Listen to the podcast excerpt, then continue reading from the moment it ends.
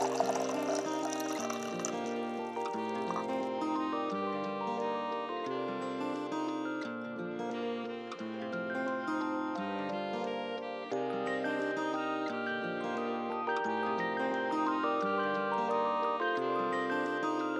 家好，欢迎收听新一期的《大哥爱思考》，我是兔子，我是扣子，我是 Vivian。嗯，这一期我们请来了一个特别特别厉害的嘉宾，呃，就是 Vivian。Vivian 要不要先跟大家打个招呼？呃，大家好。所以就说介绍的话，可以先把“厉害”这两个字去掉了，真的是一个呃平常人。然后从呃中年开始，呃，算是阴差阳错的开始跑步哈，然后跑上去之后呢，觉得自己呃。还挺享受这一种运动的，然后就是越跑越多，从嗯半马两个人接力的半马，一直跑到呃一百公里。最近跑过的是一个法国的环勃朗峰越野赛，嗯，也算是嗯对自己嗯越野跑步的超马有一个交代了。所以，但是厉害算不上，属于这种呃自己。呃，业余兴趣吧，这就是厉害的地方。对呀，就是 厉害到不认为自己很厉害，简直是。嗯，业余都可以做到这样。环勃朗峰听起来就非常非常令人艳羡啊！我们可以逐渐的开始聊这个整个的话题，相信一定会聊到环勃朗峰，尤其是美景。所以，那我们知道 Vivian 就是有这个全地表冠的一个经历，那。我们就从这个这个冠开始说起吧。那所以您当时用了多长的时间完成了七大洲加这个极地的超马呢？嗯，马拉松大满贯用了十九个月。我是两千一六年四月份跑的第一个马拉松，就是在北极跑的。然后跑了之后呢，就把其他七大洲也跑完了。最后一个大满贯的比赛是在南极大陆，嗯，八呃八十度，就是嗯南纬的地方跑的。这个最后一个大满贯的比赛，嗯，所以它每一个每一个都是超马是吗？每一个都是超过四十二点？呃，不是，这一共有八个赛事了，七大洲加上北极，从距离上面来看呢，只有一个是超马，就是撒哈拉的越野赛，一共是两百五十公里。但是你如果是按着啊环境和路况来看呢，有五个算是啊山地马拉松。就包括中间的这个撒哈拉的呃越野赛，其他三个就是平常的呃城市公路的马拉松。嗯，我们为什么就是会想要把这个 事儿问的这么这么细节，非要问这个事情？就因为我我是觉得可能听众也不是很在意，说哎有几个是极极限马，有几个是山地马，有几个是公路马，大部分人可能并不在意。但是因为嗯就是。班门弄斧一下，我们两个人，我和扣子，我们两个以前也是稍微有跑过，呃，一点点就是城市公路观光马拉松的 两个跑所以其实我们两个 对出于自己的好奇心，就会想知道说，哎，你跑过的这些是不是全是山地的呀？有多少是？嗯，超过四十二点一九五公里的被认为是超级马拉松的那种，而且，而且其实一开始哦，我看到其他的新闻媒体对 Vivian 的报道的时候呢，我注意到大家都说她是第一个完成了呃马拉松大满贯的，嗯，呃美籍华裔女子，但是我当时就觉得很奇怪，因为。这个大满贯就是你跑完的这个大满贯的概念，和我们可能更多人知道的大满贯马拉松大满贯不是同个概念。那个那个就是所谓的六大满贯嘛，就是什么芝加哥啊、波士顿啊、纽约啊几个著名的城市马拉松。对，然后，然后，但是很显然，你的这个大满贯，就是这也是为什么我们称它为全地表满贯，因为它不是传普通意义上的马拉松大满贯，它是更更厉害、更少有人完成的一种。嗯，对，就是。马拉松呢，就说如果要是呃有几个概念，比如说像是山地马拉，然后马拉松的超级马拉松，嗯，如果按照比较科学的方法哈，这个时候理工的呃背景就派上用场了哈。我们可以这样做一个分别，如果按距离来分呢，是两种，一个是马拉松，一个是超级马拉松。马拉松就是四十二公里，一百九十五米。超马呢，就是比这个长的。然后有一些，比如说你如果在一个城市里面弄出一个五十公里来的话呢，你也可以叫自己是超马。嗯，就是呃，这是按距离分。还有一种呢，就是按环境来分。环境呢，就是呃是公路、城市公路里的马拉松呢，还是山地的马拉松？呃，山地的马拉松呢，就是呃这个呢会嗯变化比较大，就说。比如说，我们住在圣地亚哥，圣地亚哥也有一些小山坡，这也是山地马拉松。然后你如果去嗯喜马拉雅山，从它的大本营从那边开始跑，也是山地马拉松。但是就是说，每一个山地马拉松的，就是地况啊、环境啊、气候啊和它呃的难度，包括海拔，就说都是不一样的。就是所以这山地当中的，就说包含的就就有很多了。所以极限呢，就是。很多时候是在山地马拉松当中会出现的，比如说最热的呀、最冷的、最高的，或者嗯还有最低的呀。然后像那个呃恶水一三五，就是从北美，然后呃最低的地方，然后跑到呃呃惠特尼山的那个呃山腰。嗯。所以就是说，嗯，极限的话呢，一般会出现在山地马拉松当中。然后呃超马呢，里面就是。大部分的超级马拉松就是呃，距离长过四十二公里一百九十五米呢，嗯，大部分是山地马，但是也有一种比较特别的呃比赛形式呢，就是说像二十四个小时。他就在一个呃操场，或者是呃一英里啊，或者是呃两公里的这样一个圈子，然后就不停的跑圈，就说像一个小白鼠一样在里面跑，那也是一种。那个时候，对他就是二十四小时，就看你能够。对，这个听起来也也挺极限马拉松的。但是这个好处就是只需要一个水站。你说到点上了。对，你实现起来好像更容易。对，支持的话就比较容易，对。但是会比较枯燥一些，那种就是嗯，会很无聊，对，真的会，对，会很枯燥一些，对。但然后超马呢，还有就是有一种就是分段和不分段的，嗯，大部分的超马呢是不分段的，就是说，比如说一百公里啊，一百英里啊，现在还有这种两百英里的，就是你一口气就跑完，就说它只要时间开始了，它就不停，就说从那个起点到终点，然后你如果中间你要去什么。睡一下觉啊，吃一下饭啊，或者就是打理自己任何的生理需求呢，就说就是它时间都不会停。还有一种就是分段赛，就说你第一天要跑这么多距离，第二天跑这么多距离，然后他把总距离加起来，但是他的时间呢是按每天的嗯开始跟完成的时候来计算的，那种叫分段赛。我参加的这个嗯呃撒哈拉的越野赛呢是这种分段赛的赛制。嗯。对，我正想说，好像撒哈拉是分天。对，其他的一百英里和一百公里的呢，就是要一口气跑下来了。比如你停下来吃点午饭的话，那个时间也是要算的。所以吃得快跟跑得快也是同样重要啊，在这个时候。对，绝对的是勾起了我的回忆。我记得我当年跑纽约马拉松的时候，就是，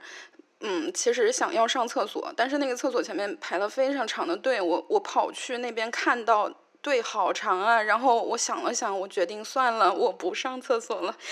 因为上厕所的时间是要记到我成绩里面的。我觉得对，会有这样。有时候包括水站的话，有一些跑的，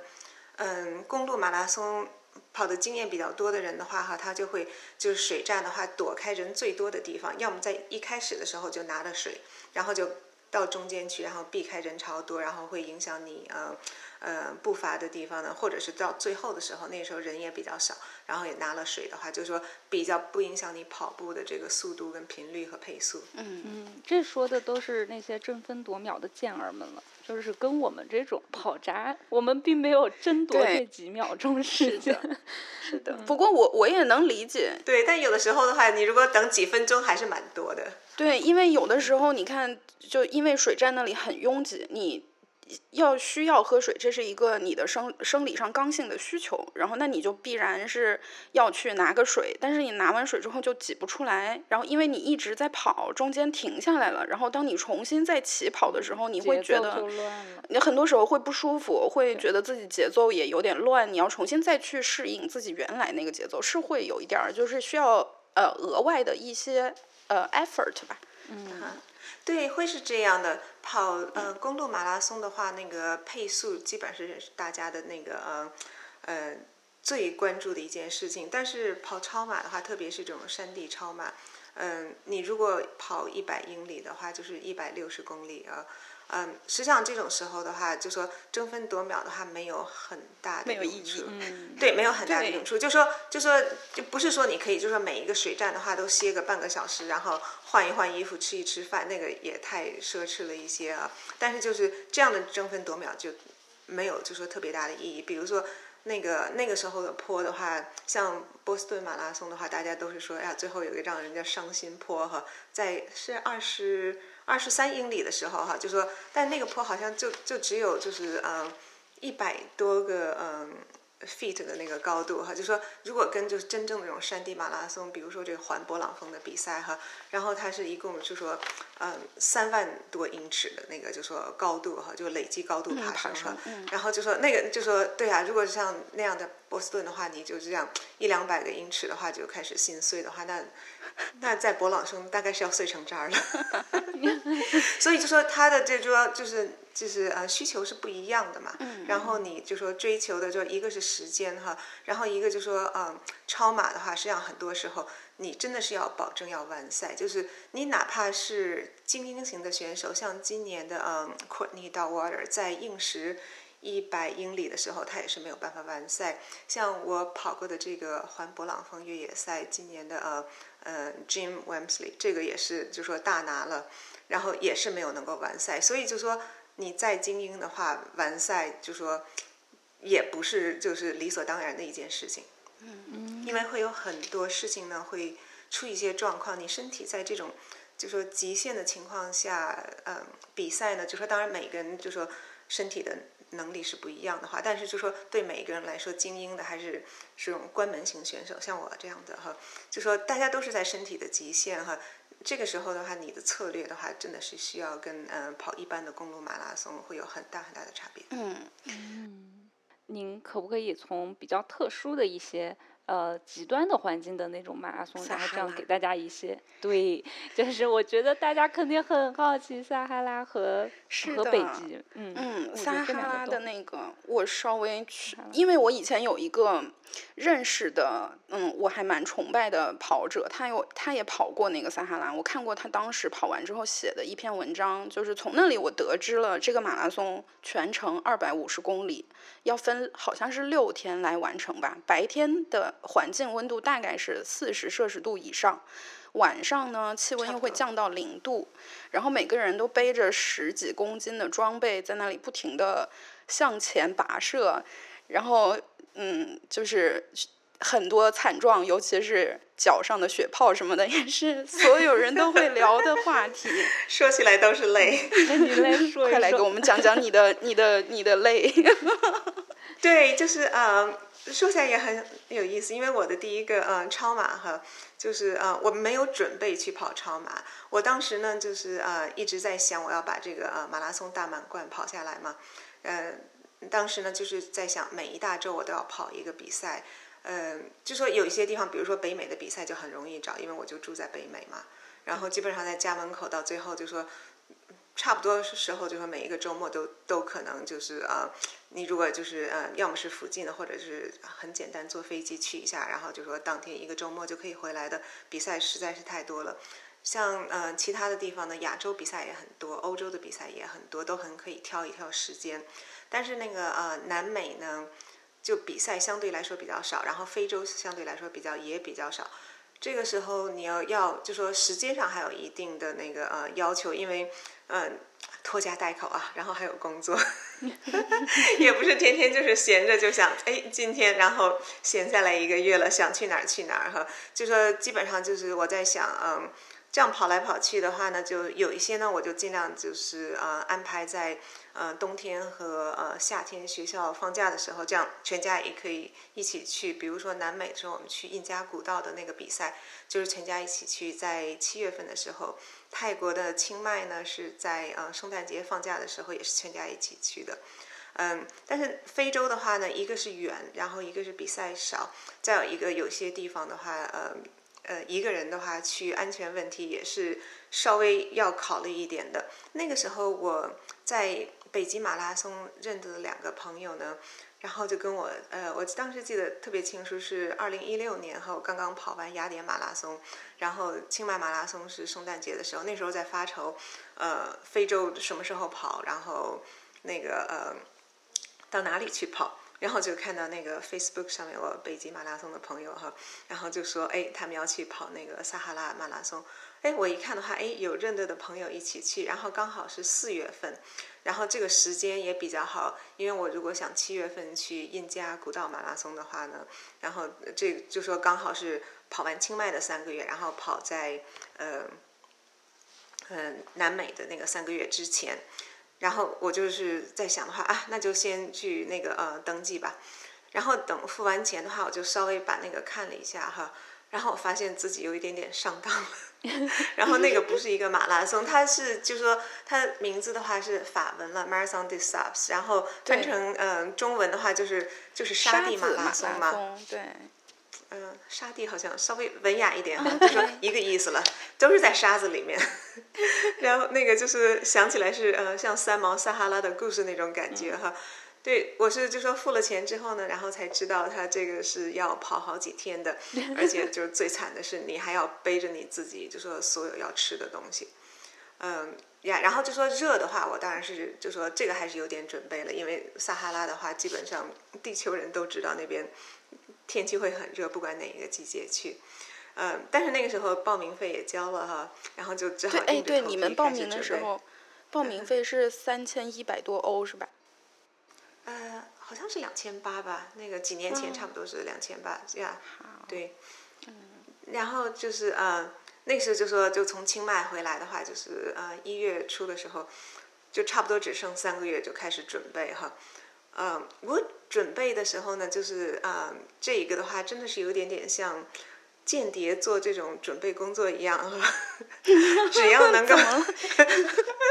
只要能够我找到的资料，因为那个呃时间比较紧哈，然后距离又那么长，我就从来就没有跑过，就说超过马拉松的距离嘛。他就说总共加起来是六天两百呃五十公里呢，其中有一天他叫那个呃呃那一段的话是第四天跟第五天。然后呃连在一起，你要跑差不多呃八九十公里，嗯，就说所以呢，我就说就想的话，就说就到底就说有哪一些，就说我还完全没有准备的，其实基本上就是我差不多所有东西都没有准备对这一个比赛。但是呢，我就是就说去上网啊，然后买了好几本书，就是以前有人跑过呃。这个呃撒哈拉马拉松，然后写的书，然后上网。那个时候的话，我记得每次周末哈，然后我们大家一起在吃午饭的时候，然后就把 iPad 拿过来看那个呃 YouTube 上，就去找以前的那个 video 哈。基本上就是，我就记得很多次，就一边吃饭一边在看那个 video 里面哈，大家怎么在脚上跳水泡，觉得非常不下饭。然后我们家的小孩就就看着就那边就大呼小叫的哈，就是。就是呃，我记得最有意思的一个呢，就是有一个呃日本的选手哈，穿了一身呃像呃母牛一样的呃呃，就说就是像过鬼节一样的那种服装嘛哈，然后就在那边跑哈，然后就是当时呃是在有一年哈。然后就是问他说你为什么喜欢来跑？他就说说当一只牛，然后在那个呃呃沙漠里面跑很有意思哈。呃，结果呢，我就是在跑的时候第二天的那一段比赛哈，呃，最后呢是跟他一起跑大概十公里左右，呃，跟他还有三个英国的选手，我们几个人是呃手拉手过了终点。然后那个比赛呢，就是他组织的非常好哈，在终点的时候他会有嗯就是视频，然后可以看，然后就我们家小朋友就在那个。视频上看我们过终点的时候，就是我在那只牛的旁边，然后回来他就觉得是很有意思的一件事情。嗯，对，因为他以前看吃午饭的时候见过这只牛，见过，就说哎呀，这只牛，就说嗯，妈妈跟这只牛一起跑哈。对，就说回到就说我的这个间谍工作哈，就是嗯。就说呃视频啊赛季呀，然后博客，然后就是说包括就是就是说发动我所有的就是说呃认得的，就是特别是 Facebook 上面的朋友就说大家有没有说认得的，就说跑过这个马拉松的哈，然后有什么建议哈，所以就说就是收集了很多就说这方面的呃信息，就基本上最大的就是说你一定要照顾好你的脚，然后就是比如说如果起水泡的话，你。如果跑像芝加哥马拉松也是我跑过的一个哈，你跑了之后的话，就是那个水泡，你只要忍上大概就是一两个小时嘛，就说就之后的话就可以就解放出来了，回家然后洗一洗，然后在凉鞋里面，然后轻轻松松让它透气，然后就过两天就恢复了。但是你如果在撒哈拉沙漠里面的话，比如说你第一天起了一个很悲催的水泡的话，那个水泡还要跟着你五六天，然后你还要保证这个水泡不会发炎，然后每天还要把这个长了水泡裹了纱布的脚，然后大了半号还塞回原来的那个鞋子里，就说就是就说所有这些事情就像雪球一样的，就说只要一点事情出错了的话哈，就说你还要就是把这个错误和这个错误带来的所有的后果哈。接下来这一星期哈，就全都是你的。嗯，呀，这个真的是，就是说这些苦果是都要自己一点一点的，然后就说细细品尝哈，就是在撒哈拉的烈日下面。嗯，哇，我觉得沙漠里面，我觉得大家可能会普通我们普通人会有这这么几个问题，一个是在沙漠里面走六天，那个。应该不是跑了吧？就是那个速度应该是没有办法起来的吧？还是得要跑，因为你你算嘛，二百五十公里六天完成，你每一天有好几十公里的行进的这个配额，你必须要完成它。你就是我们城市里走走一个四十二公里，如果你只靠走，你可能要走八九个小时，所以你是不可能会真的不跑必须多长你还是会跑的。还是会跑的，对。但我对我来说的话，嗯，第一天呢，大概嗯。跑和走的话，大概是，呃，一半儿一半儿吧。然后那个那个沙子哈，就说还是就说让我就是吃了一惊哈，就说因为我住在海边嘛，我就当时那个就是训练的时候背着包在我们海边的沙滩上，然后来来回回就是啊，有一回差点被人当做是无家可归者哈，因为就是跑了。对呀，我跑了大概六七个小时，然后背着一个包，然后上面还有一个就是啊，就是睡垫嘛，还是在因为比较轻、比较大的那种，就在包的外面绑着哈，然后就是累的大概就说大概那个样子很惨哈，然后在那个就是海边那个石头上就坐着歇一下哈，然后就啃一块那个呃自己带的那个呃能量胶啊，然后有人就问他说你还好吗？我在想，人家要么是把我当成就是，呃，离家出走，或者是那个呃无家可归的哈，嗯，对，但是那边的话，就是那个沙哈，就是说非常细、非常软，就是跟在海边沙滩那个感觉完全不一样。你的脚踩上去的话，会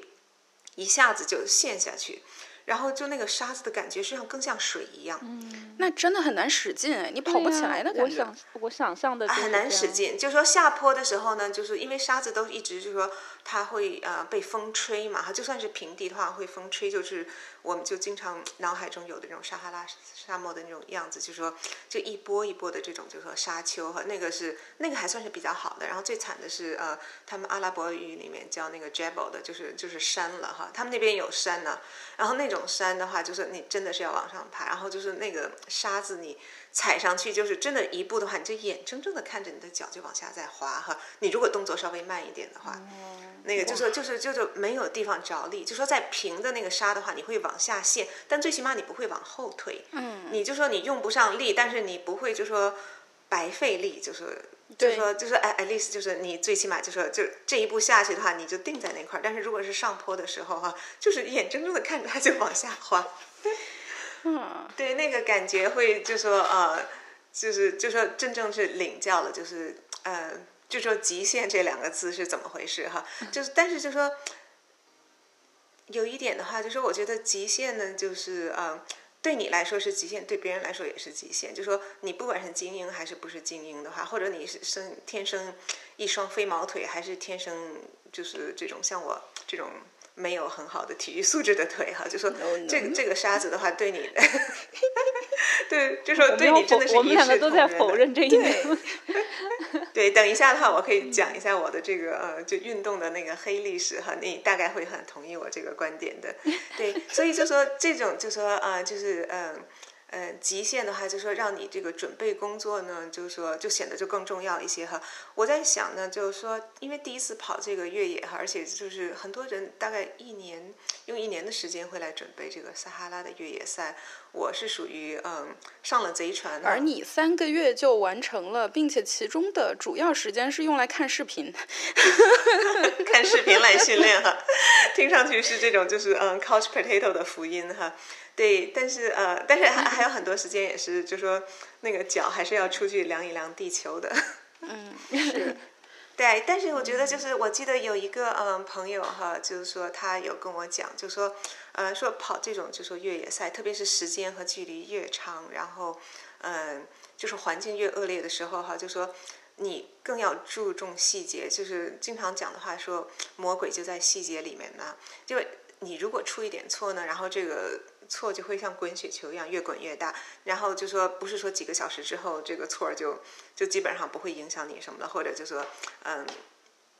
你就就就可以就说不去管它了，就说这个就会严重影响你到就说你能不能完赛都是一个问题。嗯，您说的这种细节的错，就比如说。呃，哪种？就是比如说像那个模穿错了袜子。呃，哎呀，穿错了袜子，那个就说这个也是 我穿的呢。对，就说也不能算是穿错了的话哈，就说因为我之前呢，然后跑的就是呃。就就还算是这种呃路跑吧哈，像北极马拉松的话，我穿的是呃，就说最起码那个时候还比较正常，我穿的是这种滑雪的袜子，因为保暖是很重要的了。然后但这个的话，因为是撒哈拉沙漠嘛，就说话说会比一般的公路马拉松要呃暖和一点哈，所以我就穿一般。跑公路马拉松的这种袜子哈，然后就是这个真的是很大的错。我到了那边之后呢，就说就真正开始认得了，就是很多呃，就有很多越野啊超马经验的人哈，大家都是穿的这种，就说五个脚趾分开的这种 toe socks 那种袜子，那种袜子会非常好，就说能够防止之间摩擦，然后起水泡。嗯，然后那个时候也是哦，也是我第一次听到这个环勃朗峰的越野赛，而且他们就说很高兴的告诉我，就说哎呀，你跑完这个撒哈拉的比赛呢，你就有六分了，你再挣九分呢，然后你就可以去跑那个比赛，然后环勃朗峰的比赛就相差不多相当于越野界的啊奥运会吧哈，就说是大家的最高梦想。然后那时候就说这六分一定不能浪费了，回来再挣九分，然后这个又是 呃，就是下一步又把自己套到一个。嗯，圈里了。嗯，对，但这种细节的话，袜子，然后嗯，袜子算是穿错了，而且我对就是呃营养这方面，就是说呃自己身体需要多少盐分，我也没有准备。这个说到底也是就是呃一般的公路马拉松跟越野的这种区别。像呃，特别是圣地亚哥的天气也比较好一些，然后中年都是在嗯二十度、二十五度之间，不会很冷也不会很热。然后其他的城市马拉松好像也没有听说能够到四十度的，一般到四十度大家就怕出人命，大概就会取消了。对呀，然后就说这样的话，就说我就是对自己的身体呢，就说到底需要，就说在这种情况下需要多少盐分呢？然后呃，就说要怎么样补充盐分呢？就一点经验都没有。我在那之前就是去过啊，离呃圣地亚哥两个小时，这边也有一个沙漠，在那边大概试着跑了三四个小时，但是那个完全不够，因为就是回到了，就说你忍几个小时跟你要忍，就说几十个小时跟几天，这个概念就不一样。然后那个三四个小时，他就觉得，哎，好像就说也没有，就是就说觉得失水啊，或者就说哪里有，就说开始就说呃肿啊这种，就说就觉得自己还比较 OK。但是到了那边的话，我第一天就是感觉还不错，但是从第二天开始，然后我就慢慢就觉得好像就说。你会能够感觉身体这种电解质的平衡就不对了。那个时候就是嗯，开始手就是到了什么程度？就说你如果想攥一个拳头的话哈，你会觉得就是手的背面会很哦，对，就说会胀到你，就说手的背面都会觉得很紧。然后就说那个啊，就看着那个手指就像小胡萝卜一样哈。我们那个什么，我同样一个帐篷八个人，中间有一个人是医生，然后我还在问他。我说我这个到底是就说身体里面盐多了呢，还是盐少了哈？然后他说的话，他说这个很难讲，说两种情况都可能引起。他说，但是你如果不知道的话，他建议我就说，你就说就是还是把那些盐片就说就接着吃哈。说你如果盐分多了的话，就说最起码你很容易可以喝一些水。来调整过来。你如果就是盐分就是电解质非常少的话，就说你就说身体的就说器官的话，就说肾衰竭这些，就说后果可以更严重一些。只好就说两害相权取其轻哈。嗯。对，就说然后那就说那就是盐片接着吃吧。然后那个就是到最后就说呃水泡啊，然后再加上手也肿脚也肿，那个脸大概都大了一圈哈。那个感觉。那个时候就说那个脸都都已经就说不在乎了，就说那个时候还哪还顾得上脸呢哈？但但是那个其实也脚真的是也挺意外的，因为大家会觉得啊，环境那么艰苦，你又在干一件这种相当于自有一点点自虐的事情，吃这么多苦，应该会变瘦了，但殊不知你会肿起来。但是是浮肿的。对，是的，是的。对呀，所以就说那个时候就说就只好就说接着吃哈。但是我回来之后的话，就是呃做了一点功课，就说自己反省了一下哈。就是实际上有几件事情，就是说我带的食物当中呢，就是啊那个盐分非常高，因为这跟我平常的就是啊饮食习惯，我平常吃的比较清淡，就说盐和呃油这种就是说糖都比较少的。但是那个大概是我平常就是一般每天摄入量的大概三到四倍。但是我当时的话，就说准备食物的时候，我只是看，就说每天就是啊，它因为它有就说两天，呃，每天的那个食物一定要两千个 calorie 的要求，两千大卡呢，就说我的精力呢，就是都集中在那个就是呃有多少大卡，然后包括里面有多少那个呃就是蛋白质跟糖分，因为这个就说糖分跟蛋白质的话，就说你就是你的肌肉恢复啊，然后和你跑步的时候能量需要的，但是我忘记掉了看的话，就说这个也是说。因为经验比较少，只跑过几个啊马拉松距离的比赛嘛，就是我不知道这个盐分的，就是啊呃这个重要性，所以就说就是属于当时上了悲惨的一课吧。其实我觉得，因为这个跑马拉松，包括城市道路马拉松，需要补盐这件事，在国内特别流行，所以国内的跑友可能会听到这里，他会觉得挺意外的。你为什么不知道需要去？呃，给自己补充这个盐分，或者是提前准备。但其实，在美国的话，嗯，我我从我以前看过的比较主流的这种就是城市马拉松的备赛的指南上面来看，他会说，如果你是呃前面两三天，前面在赛事之前，你都有正常的吃饭，给自己补充能量，还有补充嗯。稍微多补一些碳水化合物，然后你跑步的当天，你路过水站的时候也会去喝水，你不脱水，然后那天的环境又很正常，不是什么极端环境的话，你其实不用在你跑步的那几个小时里面去吃盐丸的。但国内他们很流行，我跑长距离我一定要吃盐，他他们会带很多的盐丸儿，但这件事在北美并不是这样的。哦，我觉得亚洲都是。对对，他们很爱带盐丸，对，真的，所以他们可能听到会觉得，哎，我要早些认得你们就好了。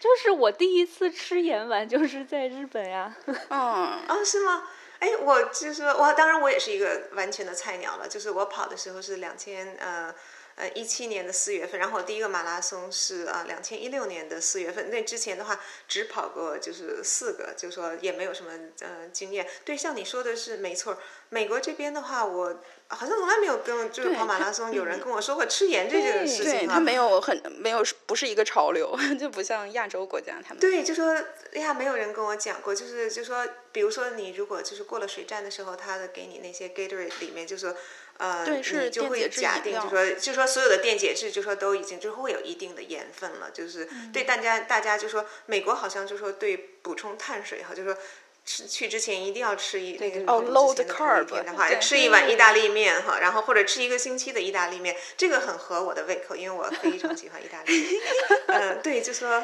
对，是对啊，哎呀，对啊，当时做功课没有没有到那个中国的网站去做，所以你看这个间谍工作做的真的是，哎呀，还是有很多改进的地方。哎，但是我 就特别好奇，就是这种情况下，因为这些食物这些东西都得背着走嘛，那那当时会准备哪些哪一类的食物啊？哦，这些食物的话，其实对我来说呢，还算是准备活动当中比较容易的一项，因为我就是有很多野外这种徒步啊、露营的经验，我们家。两个呃是男孩，然后他们有参加这种嗯童子军，就从小的话这种露营，就说包括以前是小的时候就开车到一个营地去，到了嗯现在的话就可以就是四五天就是背上所有的帐篷啊、食物啊，然后大概是四四五十磅这种就说背包的话，然后就说跑到美国这边的 PCT 上面就说。三四天都不成不在话下的，所以这方面呢，就说嗯经验比较多哈，就是我嗯基本上就是照的这种就说背包野营的就说最轻的食物来准备的，嗯这些食物呢就是嗯它的盐分比较高，但是这盐分也是就说美国人不吃盐呐，就是或者不 特意去吃盐，就说大家也都从来没有讲过哈，所以我就没有注意到，就是说它的盐分到底是怎么回事。然后就是其他的的话，然后就是带一些那种呃，比如说就是呃分量跟呃卡路里的比例，就是说比较呃高的一些。我记得有一次我在呃这边的那个嗯呃 Trader Joe 哈，然后就站在他卖这些那个啊。能量坝的那个嗯嗯架子前面，然后拿着一个计算机哈，和跟一张自己做的表哈，然后把每一个，然后就是重量是多少哈，然后卡路里是多少，然后就算就说那个呃，你就说带哪一些的话，然后是就说对重量来说就是最合适的，因为我就说就是嗯，我看我这些间谍工作然后做下来的感觉的话，大家的重量是在嗯。就是啊，二十到二十五磅之间，但是就说很多人的话，就是他个子会比我大。比如说，就说像一般的，就说啊，男性的欧美选手的话，就是啊，差不多就是一百五十到两百磅之间吧。就说我会个子比他们小，就说就同样是二十磅，对他来说是，就说嗯，就是不到百分之十的体重，但对我来说的话，就可能就是。就是百分之二十的体重，所以我就说在重量上面，就说就尽量就是能压低一点就压低一点。我最后的就是不加水的那个啊，嗯，进去嗯。呃，起跑的时候的重量是十六磅，就是当时在我们帐篷当中算是最轻的一个。我连那个炉子都没有带，就说所有的这些就是啊，他用这种啊，美国这边叫 freezer dried food 哈，就是它就完全抽干了的这些食物哈，就一般你要就说加热水，然后就让它就说吸水之后可以吃哈。我就是就是一般的水下去，然后在撒哈拉的太阳下面，然后让它晒个十分钟哈，就是。非好吃是非常不好吃了哈，但是就是说可以把那个就是炉子这个啊重量，炉子跟那个就是燃料这种就酒精啊酒精片的那个重量也省下来。实际上那些重量不是很多，但是就是呃加起来的话，easily 还是就说比如说两三两三磅左右吧哈。就是我是基本上是能省就省，像那个呃牙线的话哈，然后就是。就看，然后就是六根儿哈，就是连那个那么小小的盒子都没有去带哈，然后就就这种地方的话呢，就说就尽量把功课做足一些。就说有没有特别大的区别呢？也许没有，就多一磅少一磅。但是就说我在想这种准备的过程的话，你准备的时候，你全部的就是啊，就说你大脑和那个能量哈，然后就说注意力都是在这一件事情上面。我觉得就说对你这种就说。进入这种比赛的状况，这种心态还是蛮有帮助的。嗯，对，其实对于装备这一方面，我有特别多好奇的事情。然后在食物这件事，我觉得你刚才解释的也挺清楚了。追求的就是，比如说这个食物本身的单位重量越呃，就是同样的单位重量，它能提供的能量越多的，那它可能相对来说就更理想嘛。这样我们自己的负重会少一些，而且，嗯。另外，你也提到，就是说赛事方对大家带食物也有要求，因为肯定会有一些很极端的、特别想要追求好成绩的人，他会宁可我少吃点儿，我减少自己的这个负重，我也要把成绩提上去。但是赛事方就会说，每个人每天至少要带两千大卡的食物。其实，对，其实我我我就想了一下，两千大卡。真的是一个很低的要求，因为嗯不够吃。对大家，就是大 凡稍微减过肥或者了解过减肥的，就都知道，就是一个成年人每天保持基础代谢，你最少需要一千六。就假如你只是坐在办公室里正常上班，你今天一天只摄入了两千的话，你会饿，你会觉得脑子不够用，你会觉得体力也不好了，就是整个人会不舒服。何况就是去撒哈拉里跑马、跑超马是一个强耗体力的工作，然后你又只吃两千，其实真的吃的很少，只是让你没不会挂掉。就是我觉得主办方就是这样一个要求，就是为了维持大家安全的最低要求。是这样的呀。那他们会检查你带的食物够不够吗？会，那个就是你一定就是啊，就是。比赛之前的一天的话呢，呃，他就说你所有的装备都要去检查，然后你要把你自己那个就是说呃呃，就是医生证明，就说做包括有心电图，然后交上去，啊，就特别是那些呃精英选手哈，就说每个人的话就是这最少半个小时去查，像我们这种就是看一看的话，就说我自己做的 理工科背景哈，做的非常漂亮的表格哈，然后包括所有的食物的那个商标上面有就说说有多少热量哈，然后就说给。他们看这些。但这我的话就说像这种菜鸟哈，别人大概看了五分钟就过了。但在前面的那些的话，就是说他真的会不光是呃提前一天检查，而且就是每天他会抽查。就是说，比如说，就是哎，你第一天的时候你带了啊，就一万四千卡的食物，然后他第三天的时候会查你有没有第一天偷偷把第五天的，呃，对呀，也有可能会有人这样啊。就说他真的是像那个像你说的保证，就说你不会挂掉。像一些嗯，我知道的嗯。两个朋友的话，他们跑的话，他们带的是他们是男生的话，就是体重大概是在一百五十磅左右。他们带的是啊两千八百卡左右。我实际上自己带的是啊，就是两千到两千二大卡一天，是蛮饿的。啊，会饿对吧？对，会饿。所以那几天当中，最吃过最。最苦的苦是什么味道的苦呢？啊，还是脚上的那个水泡，水泡。这个是经典的，这个真的是经典的。因为我记得第一天的话，就每一个人都跟我提醒水泡哈，因为就说我在想，我也有不少这种，就说就是啊，好几天这种徒步露营的经验哈，就说就对对，就说防水泡啊，然后就说就是啊，就说还是稍微有一点点经验哈，就说。就是我对他的重视程度呢，就说没有到他应该得到的重视程度那么高哈，因为毕竟就说啊，徒步跟跑还是不一样，而且这种撒哈拉的它这种，呃，路况的话又是呃完全不同于就是一般你在森林里面或者就说山间的这种路，呃，我第一天、第二天都没有水泡哈，然后那时候有一点点就是洋洋自得，那个时候我的呃。呃，同帐篷里面的话，大概有三四个人已经开始就是，呃，就挑水泡，因为我记得蛮清楚。然后那一天，人家跟我在讲勃朗峰环勃朗峰越野赛的时候，然后有两个人在旁边挤水泡，我在这边吃饭哈，就是说这个画面你可以自己稍微脑补一下。对，但是第三天的时候呢，就就说就是大概跑了就说五公里都不到的时候，就开始觉得就是说有点不对哈，就是就通过你就是说像我。如果就就算是徒步露营的时候的话，我都会知道，就说有一个地方就开始你就觉得有点发热哈，叫 hot spot，然后那个你就知道，就基本上点发热之后的话，然后过一两个小时会有一个悲催的水泡会在那边等着你哈。但我在想的话，那个问题就是说，嗯呃，一个就是那个袜子不是很适合这种嗯越野赛，然后再有一个就是开始肿了。那个就是鞋的话，就早上穿的时候的话哈，因为我就说，嗯，比如说你跑个马拉松的话，你大概会知道你平常系鞋带系到就是松紧的一个程度哈，然后你会就说跑之间检查一下哈，我就平常都是就说在。同样一个地方，就说系那个鞋带嘛，然后有时候就你跑的多的话，那个鞋带你都知道什么地方，就说露出来那一部分会脏一点，对不对？然后我那天早上开始我要松一下那个鞋带，然后你就会看到那个鞋带就平常就说都没有露出来的地方，就特别干净的那一段就开始露出一点点哈，那种苗头哈，就很邪恶的在看你。那个我当时就觉得，哎，我好像从来就没有过哈，因为那个已经差不多是我。跑步就说开始跑之后的就穿的那个就说第三双鞋，我说以前的鞋的话就说就同样一个地方哈，就说你知道那个鞋最后磨破了的话哈，就说脏的地方都是一样的，就说你没有需要把它松开哈，这是第一次要松开的话，然后你就觉得心里稍微咯噔了一下哈，然后那天就开始对，但因为你脚开始肿了，就同样的就是嗯。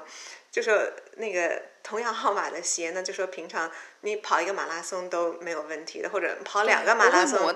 对，跑两个马拉松也不会有问题。但是现在你跑到第三天了，然后你这可怜的脚，然后再加上这个，嗯，没从来没有听过吃盐的这个人，然后就开始肿了之后呢，然后就说就他就脚和鞋开始比较亲密哈，然后亲密的结果就是有一个。很悲催的水泡，像那个开始，然后就说有了水泡之后，就真的是很讨厌哈。你要裹纱布哈，然后你想脚开始肿了，裹了一圈纱布，只能给它裹得更肿一些。哇，鞋子更挤。对，然后第四天的话，第四天跟第五天呢是那个就是啊最长的那一天分段赛，大概是差不多九十公里，八十七公里吧。然后也是第一次，然后我要在那个啊晚上去跑，因为在那之前的话，我最担心的就是这一天他们叫 long stage 的比赛。然后我们家小孩，然后也一直就问说，哎，你觉得这一次那个就说那一天就说大概九十公里的话，你需要多长时间哈？然后我就把马拉松的时间哈，然后就说。再加上百分之五十，然后就说天气不好啊，然后再加上百分之五十，然后比如说因为时间长了你的腿会累哈，然后就是就就打得宽宽的哈，然后等实际跑完之后，比那个还要再长两个小时才够。哇，我的天啊！八九十公里，就是想了一下，我我当时你你在那儿算你是如何回答你的孩子那个问题的时候，我就在脑子里算，按照我跑马的配速的话，我可能好的第二就是这个事儿吧，一天可能搞不完。我也在算这个问题。对，这但是那一次跑完了那个，就说这个八九十公里之后的话呢，就是啊，其实就说也有一个好处，就是说学到了两个功课，一个就是说哈。你如果想跑越野的话，配速真的是见他的鬼。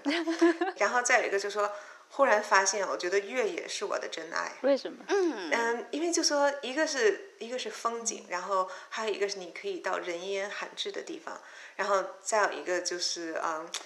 真的是有这种天人合一的感觉。我就是当时我记得就是爬完了一个山坡在顶上，然后就准备往下冲，就是有一段你知道就可以跑起来哈，然后就是啊。一直到下面的那个呃平地的时候哈，那种感觉我忽然就想起《神雕侠侣》里面，然后就是杨过拿着剑哈，然后在海浪里面哈，然后就之后然后就忽然就一声长啸，是在海里练剑还是他自己在运气？然后哦给黄药师听到了哈，但是就是那种感觉，我就第一次就在自己忽然就是就想就叫唤一下哈，然后就觉得不是有毛病了，后来想。嗯，应该不是哈，因为我记得有一个嗯呃越野跑的大神，那个 Scott Jurek，他也是就说经常就是他的招牌之一的话，也是就说会在过终点线的时候，然后大叫一声哈，对，但是你真的会有一种就说，你就说你自我在胸中就说胸怀中大到一种就说你这个小小的躯体都装不下，非要喊一声。占有一点点声音可以占据的空间，这种感觉，呀，哇，这个太迷人了！我的天啊，这个听起来 其实太迷人了。是不是可以把你忽悠去也 跑一个？我我我回想了我跑那个 Big Sur 的那个马拉松的时候的经历，那是那一次我没有完赛，我我被我被收容车收走了。都没有完赛。对，我被收容车收走了，但那一段也是，他就在呃海边的那个山上的山路嘛。坡非常的大，但是风景非常非常好，你脚底下就是大海，然后嗯，对，那边真的很美，对，特别特别美。但是因为我当时，首先我没有好好的准备，就然后因为方方面面的原因吧，我没有好没有提前好好训练，然后我的膝盖当时状况也不是特别理想，所以我真的没有跑很久，可能跑了十公里，刚过一点点。就我就已经开始半走半跑，半走半跑，没有办法是处于跑的状态了。所以我大概在半程左右我就放弃了，我就是一个算了，我今天就就这样了，我到哪儿算哪儿吧。我就开始纯欣赏风景。可是那个时候，你虽然跟自己说我放弃了，但你心里是不甘心的。你觉得我好不容易来一次，我我我跟自己之间有一个 commitment。对对对。于是那个时候，你脑子里有非常非常多的感情在在反复的涌现和重叠，和又被你又被你劝自己不要这样子想或者怎么样。然后，但是你所在的那个环境是那样壮美的一个环境，我觉得那个时候的心情就太难形容了。但确实是，嗯。这个好几年了，确实也记忆深刻。对，真的就说会有这种就说灵魂出窍的感觉。我觉得一个是就是啊，你大概身体非常疲劳哈，然后你激素的分泌跟平常大概也不是很一样哈。就经常有人会说这种 runners high，再加上嗯人的话，就对这种自然很壮丽的景观的话，会有一种本能的欣赏的感觉。对呀，就是几种不同的这个条件加起来的话，会觉得有一点点像灵魂出窍。这种感觉在平常的生活当中很难体会到，特别是这呃，我在想像不像初恋的感觉呢？实际上，我觉得比那种感觉还要好一些。对，然后你就会觉得，就说好像你有一个自己，然后就说从你身体里面飞出去，然后在一个说是不是说的很玄，在一个高度，然后往下看，然后。你这个就是物物理的这个自己在那边跑步哈。对你看见你，对对对一一个小小的人，在一个大大的地方，然后你再往前走。对，大概那个时候也许就说脑子闲下来了，就脑补了太多的画面哈。对，但那个时候就说，就是说跑的时候这种感觉的话，就是嗯，呀，就真的是会让人上瘾的。嗯哼，嗯，我我个人的感觉也是，就是，呃，我会把这个认为是 runners high，就是我好像特别容易 high，，然后 那你是一个很还挺幸运的人，有潜力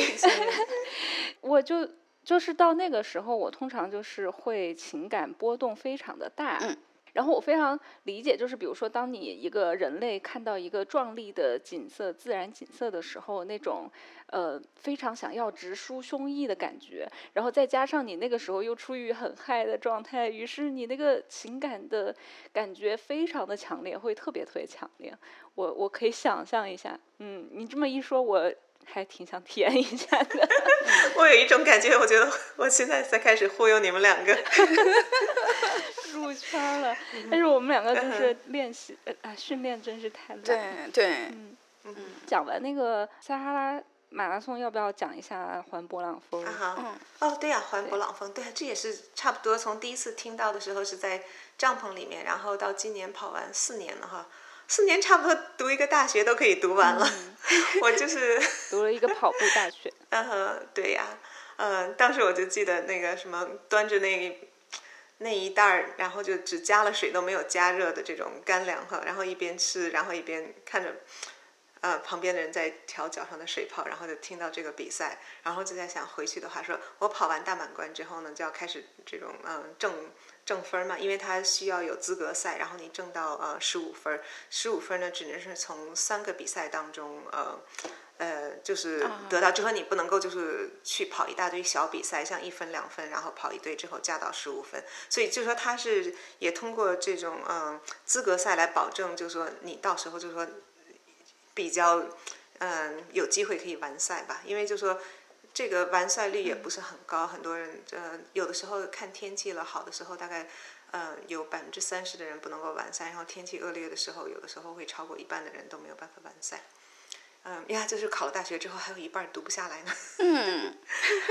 对，那所以环勃朗峰的完赛率这么低，它的难度是主要在什么方面呢？爬升。嗯，哦，这个太太太苦了。呀，所以一共是啊、呃就是一万一万米以上累计的爬升。对，那个嗯，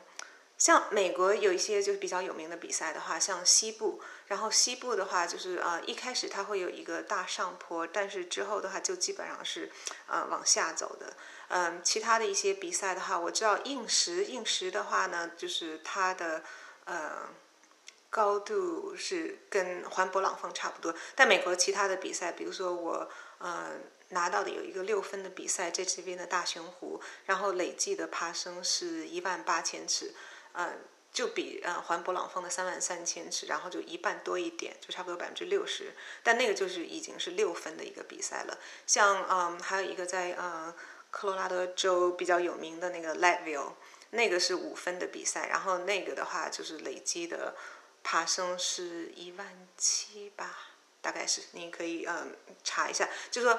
嗯环勃朗峰的这一个的话，比这些都高出非常多。所以我当时比赛的时候，然后也是一直在想，就说他就说爬山的时候的话，上去难的话，然后下山的话，就是因为它下的坡陡的话，实际上有些时候。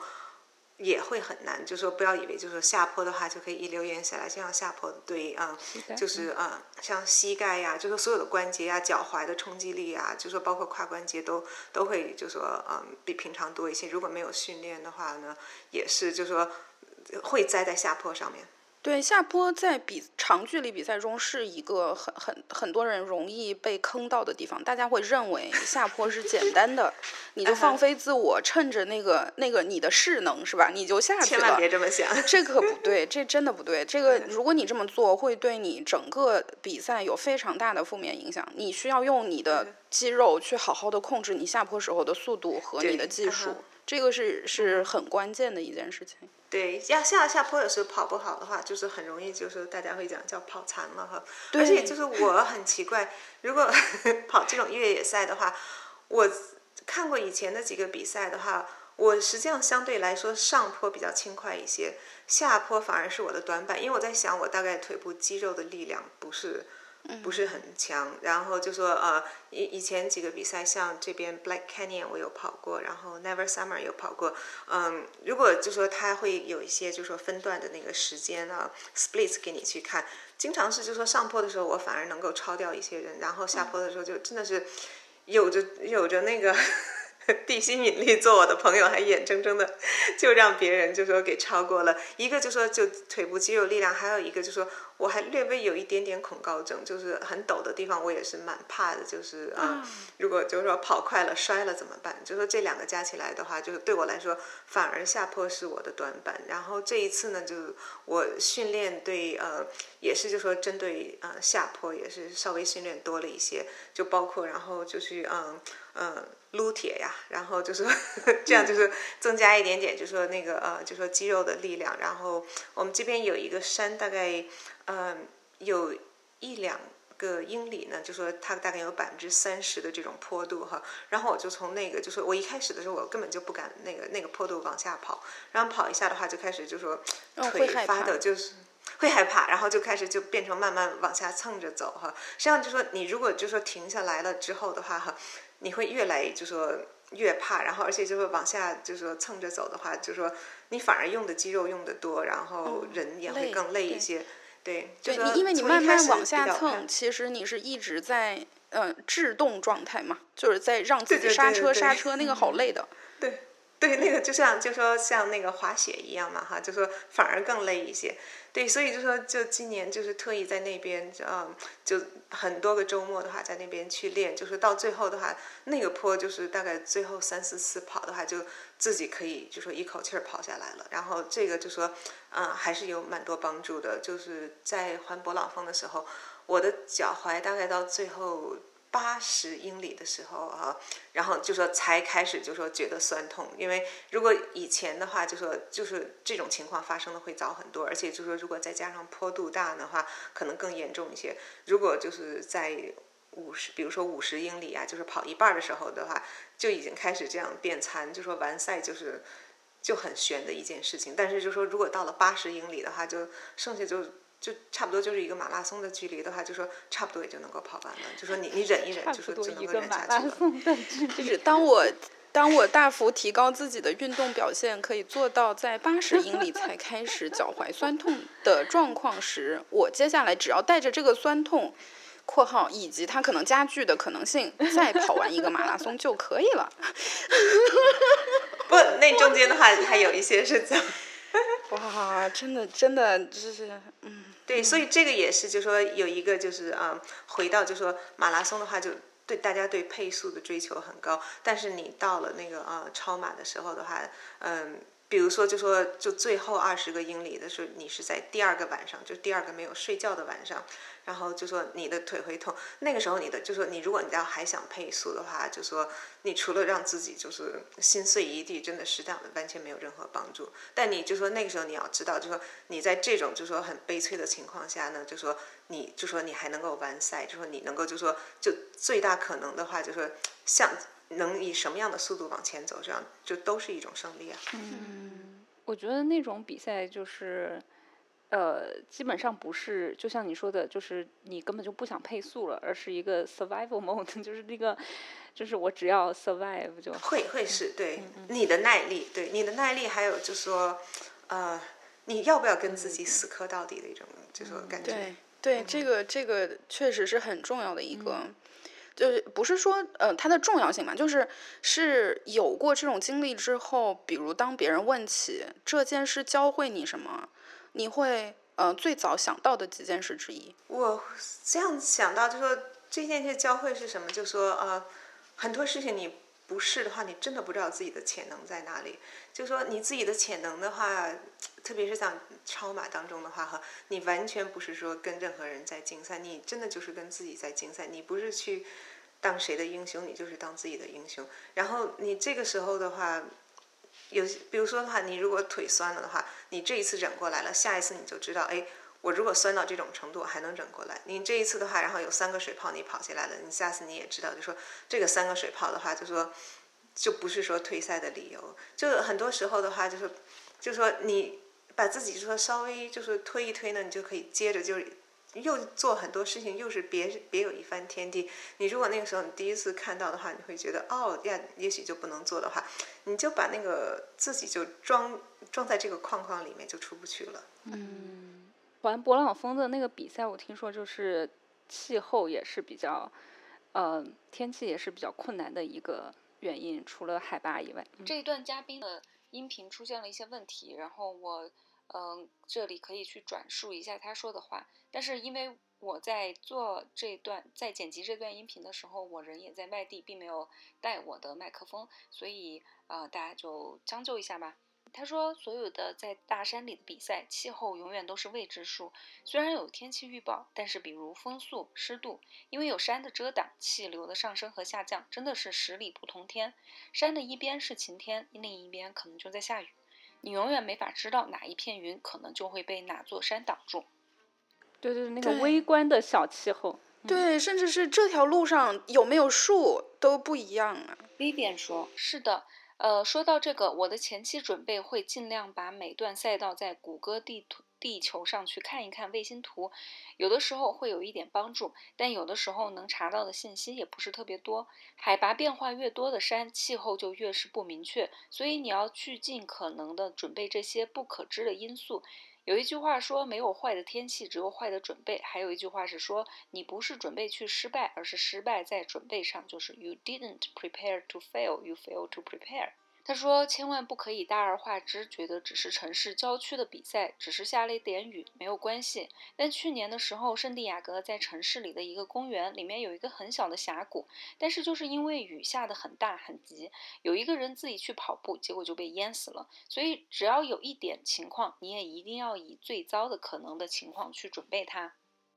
万一就说出了点状况了，我打电话叫人，如果你手机没电了怎么办？然后如果信号不好了怎么办？然后或者就说那个，或者你说我有充电宝，然后如果那天天气特别冷，然后因为在寒冷的地方的话，我在北极跑的时候，然后就说就所有的那个手机呀、然后手表的话，那个就说就冻到的话，就说基本上就是这都不工作，因为在低温下面就是不工作，就说就是你就说一定要想说。就说我准备了一样东西，如果这样东西不 work，我还有没有第二样？就说你每一个有一个预备的方案，然后就说有时候就有两个预备的方案。如果就说，当然很多事情就说还是会说，就算你有预备方案的话，还是不能就说完全准备到百分之百。那个时候就说，但你最起码要做到尽人力，然后最后才是听天命。你如果人力都没有尽到的话，就说你自己不带一件衣服，然后天冷了，你就说。你会觉得旁边有一个 H and M 在等着你去买衣服吗？就就就说这个会不大可能的。对，对，就说就自己就多带一件吧。就是我就觉得，就包括嗯、其实童子军也是这样嘛，就是我们城市人就已经很不习惯，也不叫不习惯，就是没有这个习惯去，比如说查看一个地方的时刻的天气，然后还有就是。想着我在这种气地理天条件下会发生什么，就是我觉得大家都已经很没有那个在城市生活太久，已经忘 记了，对，没有这个 sense。就是上前两个月嘛，就在加州中加州有一家人，他们去就是就是去一个 Sierra National Park，就是一个其实很不是很恶劣的一个国家公园，然后他们去 hiking，然后结果就脱啊水死了。会有这种状况嗯，。就是他们没有看没有看天气预报，就是很简单，没有看那个白天的时候会到三四十度那样，嗯对，所以他们没有带，没有怎么带水。没有带足够的水，他们只三呃一家三口有个小 baby，然后他们只带啊了一瓶水，哇，而且他们走的那个路也不远，对，我记得前几年，然后也有一家是亚裔的啊美国人在北加州的时候，也是一条路，然后那条路是下雪，他们开进去，然后呃等雪下的大了之后没有办法接着往前开，但是回来也回就说出不来了，就被在里面被困了几天，然后之后就是他们有把轮胎卸下来烧掉哈，然后但是然后先生还有试图然后出去找救援，结果最后是因为嗯失温，然后嗯自己在在外面然后也是这样过世了。对，就是很多时候的话就说。极端的天气的话，真的是不能够大意的。嗯嗯，而且我觉得这个里面也还涉及到一个听起来很老生常谈的问题，就是对于大自然还是要保持敬畏之心的。，因为我们习惯有房子了，我觉得，对，嗯，对就算是来个飓风，我们也可以躲对在房子里，但是野嗯外就忘记了。有的时候，哪怕你准备的已经到了你你所可你能力所及的最最充分的那种情况了，但还是有可能会出现一些你之前没有意料到的状况。比如说那个第二届撒哈拉马拉松的时候，就有一个人，他本来还前几名，然后中间来了一阵大风之后。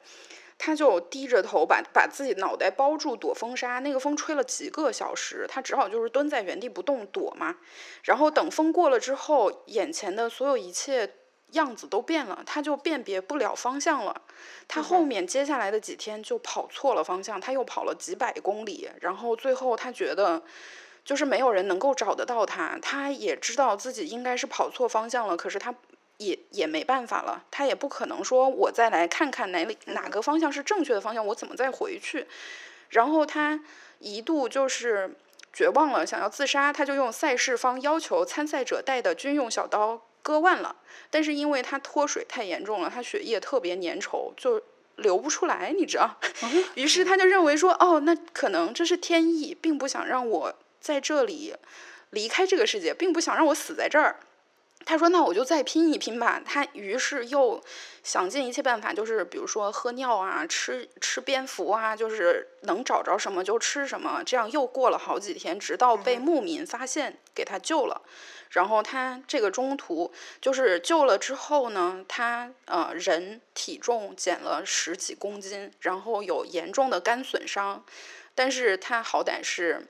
嗯，就活过来了。对，活下来这种时候你也不能说是因为他的准备不充分，像这种突然来了一阵大风，你真的一切参照物全都变了，然后走错了方向，在野外这种事儿是谁也没有办法防范到的。所以现在他的那个呃撒哈拉越野赛的呃强制装备当中，他会要求你带一个呃呃 compass 罗盘呃方向盘，哦，是每个人都会给，没有你自己要嗯准备那这个是要自己准自己要自。己准备。但是我觉得其实是在野外的话，就说以我的嗯经验，比如说像童子军的话哈，他们会说有要带十样，就说你每一次出去，不管就说哪怕是在嗯城里遛个弯儿的话哈，就说你只要是出去，就说徒步哈都要带，他们叫 ten essential。然后中间的话就说方向盘是一定。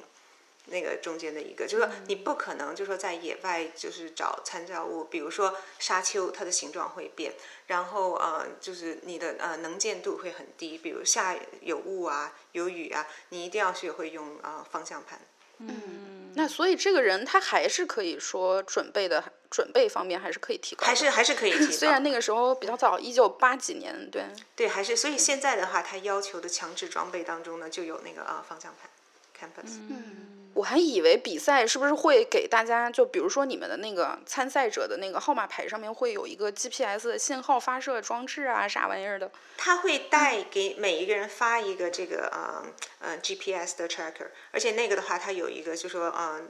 呃我不知道就说八几年的时候有没有哈，当时是没有的但。是现在的话，就说有一个紧急的那个呃紧急呼叫的那个呃呃功能，然后它它这个呃撒哈拉沙漠的组织非常之好，就说就是真的是那个啊，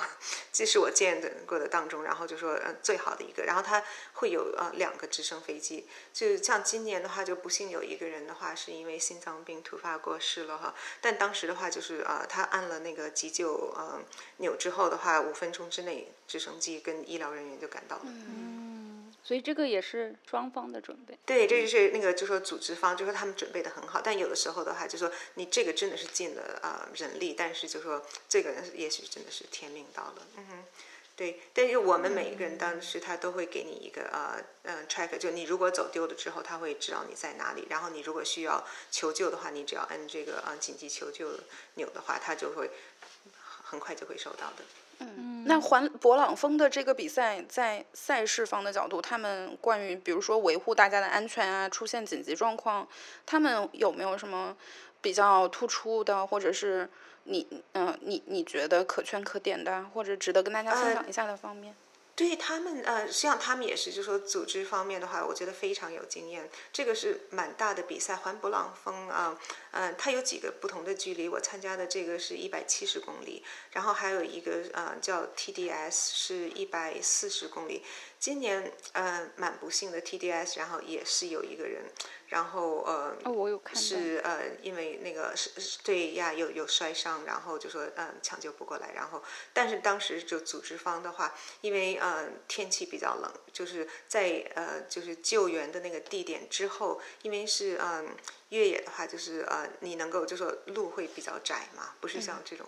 城市里跑啊马拉松的大马路，就是会把后面所有的跑者都挡住了。当时是在晚上，他为了防止就是啊其他的呃选手的话，就在嗯会因为的天气冷而失温呢，就他把这个比赛取消了。我觉得这个决定就做得非常及时，而且他们嗯就是取消了之后的话，有人带他们原路退回到呃能够通过呃。呃，bus 把他们运到就是啊集中就是啊起点的地方，他们这个做的的话，就是几个小时之内就是井井有条的。就说很不幸这个事件发生了，但特殊事件发生之后的他们的预备方案呢，然后就说之后就说这个组织能力的话，我觉得真的是蛮不错的。这个比赛它会有一些嗯强制的装备让你去带，而且它会就说提前一天会告，它会有两种告诉你是。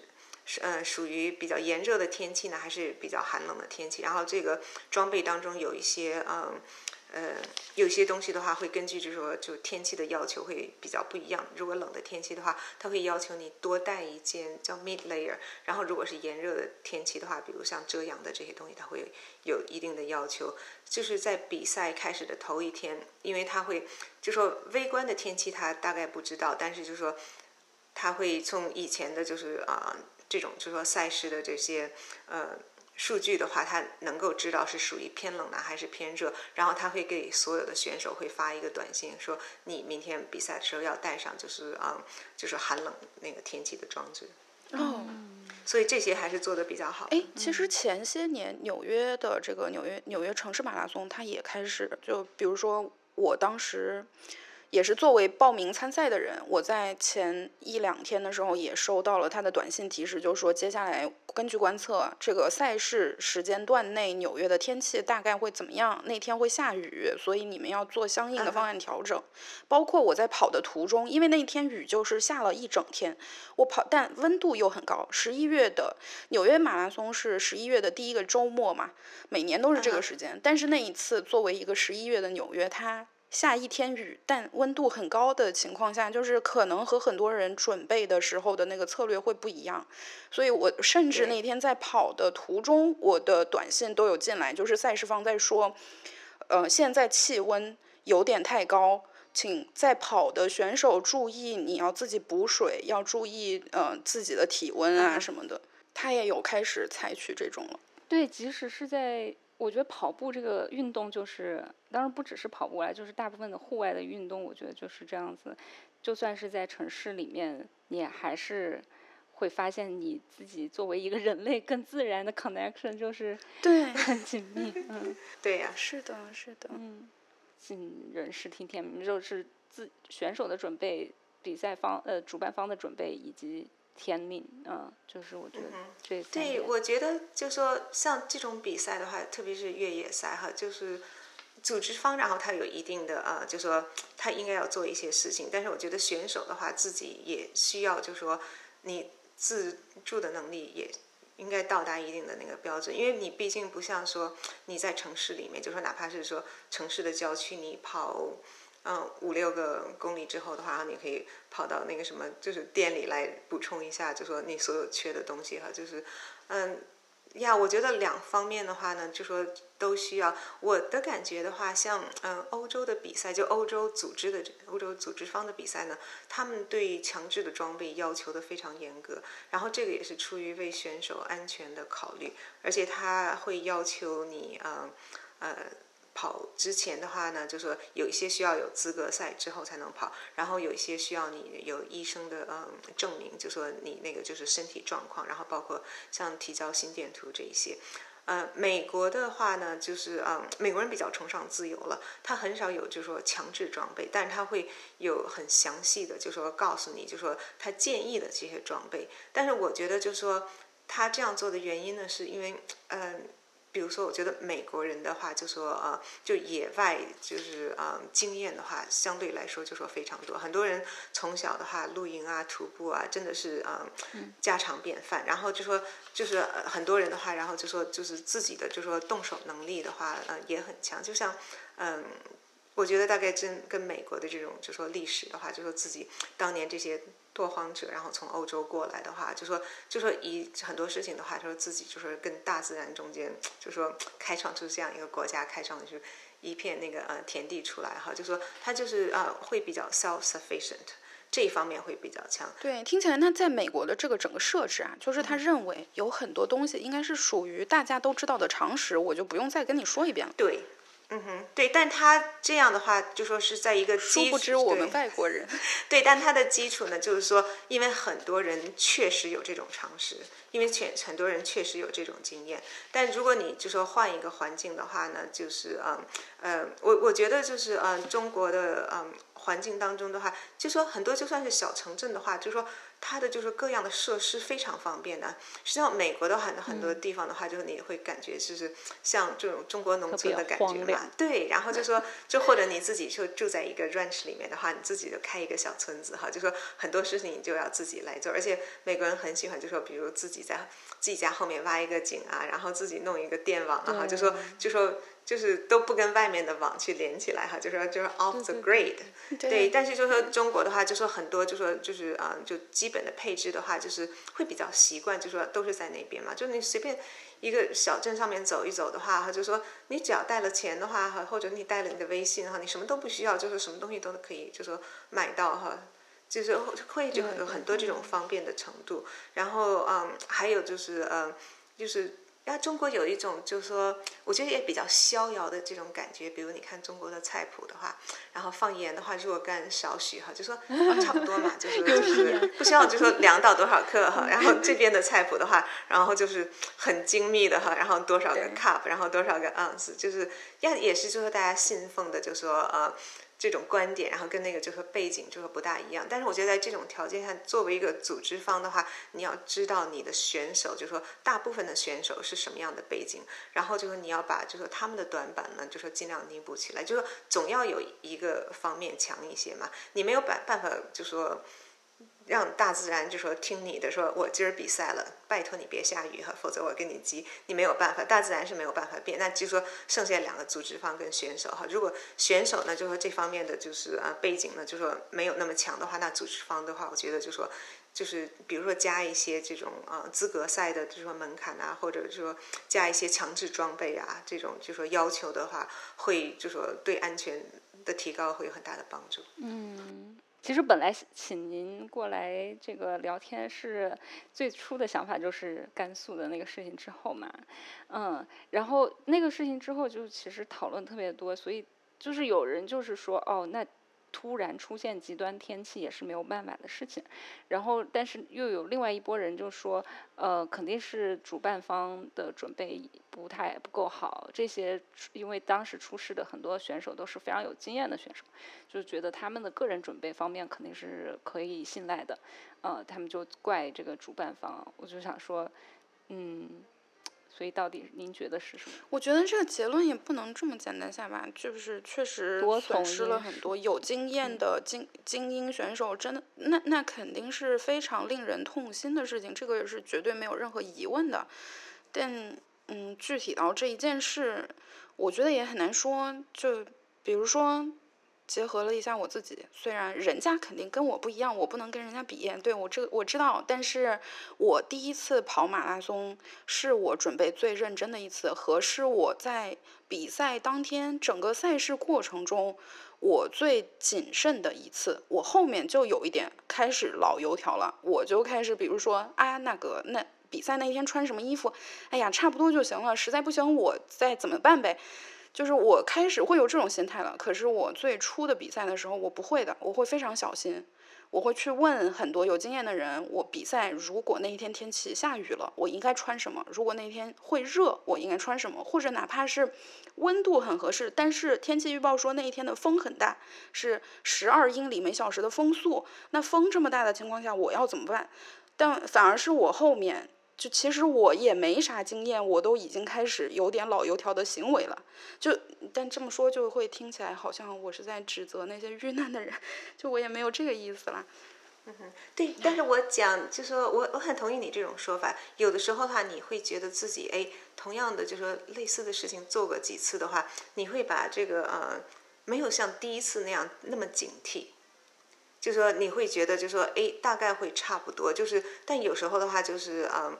应该就是怎么讲呢？你还是那个，就说不能够掉以轻心。就说不管你觉得这件事情有多熟了的话，哈，就是呃，如果有任何就说不可预测的状况，会特别是在这种大自然当中这种越野赛的话，你完全没有办法，就是嗯，控制像这种天气呀，然后或者就说嗯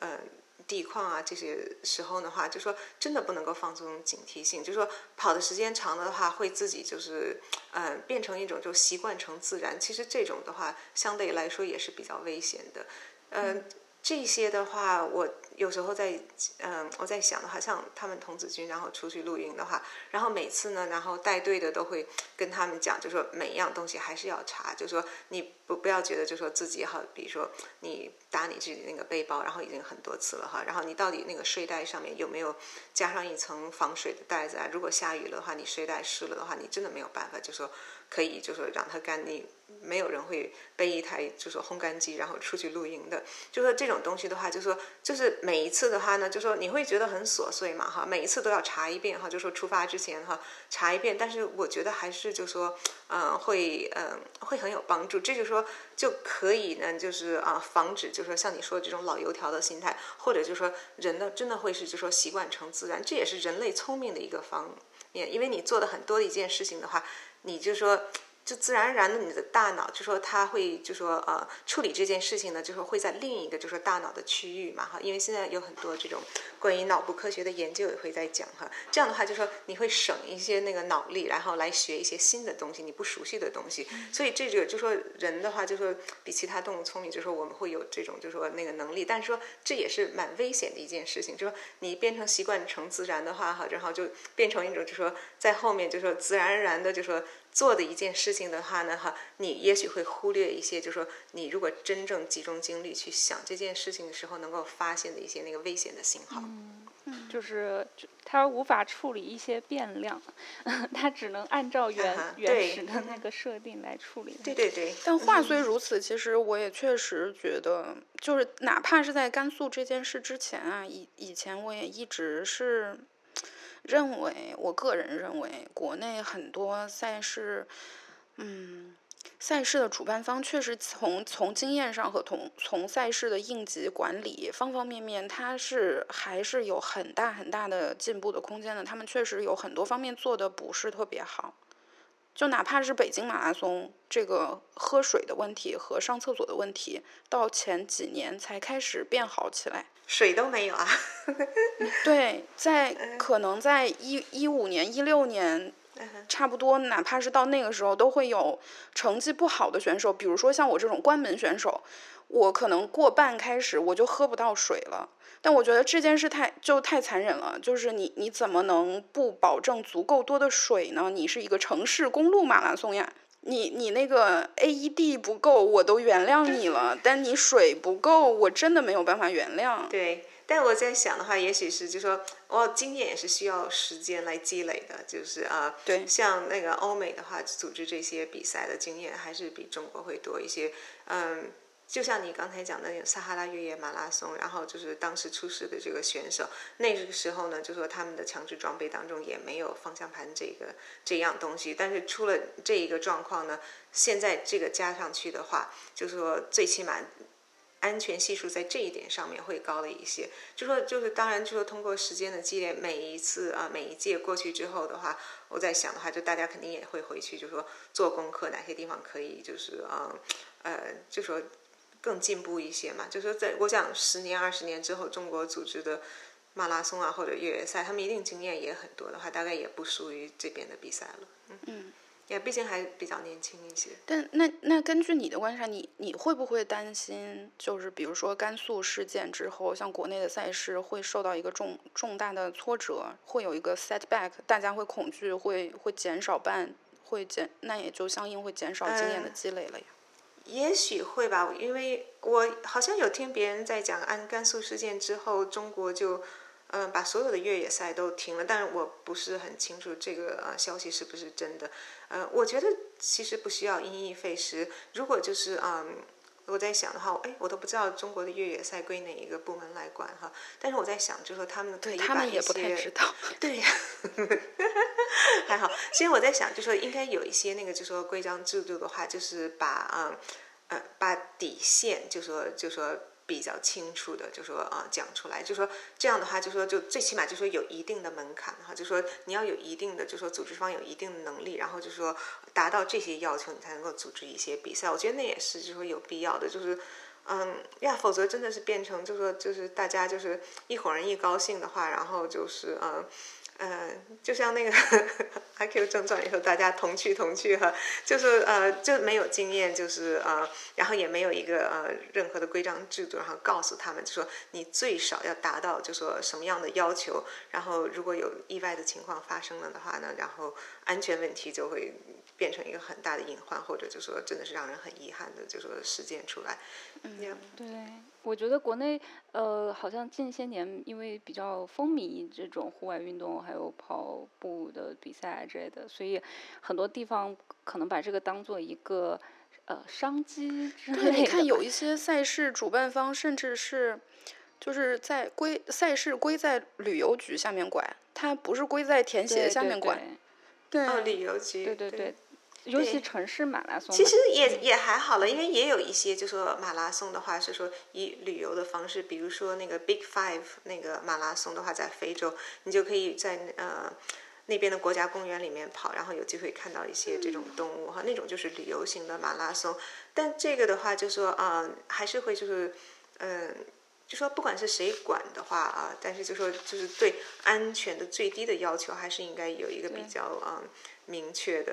就是规范，这样才能就说保证就是，嗯，旅游毕竟是个锦上添花的事情嘛，嗯，就是安全肯定 才是最最低的底线，所以就是感觉主办方还是应该是一个相对来说比较专业的组织，然后呢，可能比如说当地的旅游局是主要的赞助啊之类的，是这我的设想是这样子的。其实，在美国的话也有很多比赛，比如说就是很嗯。怎么讲草根了？像我们这边的这种海边的小城市的话，嗯，下个星期是感恩节，会有 Turkey Trot，然后那些就说也嗯都这边没有旅游局哈，这边就是啊就是啊算是嗯。Main Street 呢，就是说一些呃商家哈，然后来组织的，然后就是周围的居民，然后大家就是小孩子，然后跑个一公里啊，然后大人的话，然后就跑一个呃五公里，然后就是就就是就说好玩一些，我觉得这也可以，但这种就说就说没有什么危险系数的话呢，然后就说就你有足够的水，哪怕没有水到旁边去买一杯的话也还好哈，就是嗯，但如果是越野的话呢？真的是少，还是要稍微就多准备一些，不是就说每一个人高兴了的话，然后就说呃就说呀，只要你跑出去了，然后把报名费付了，还是有一些责任的。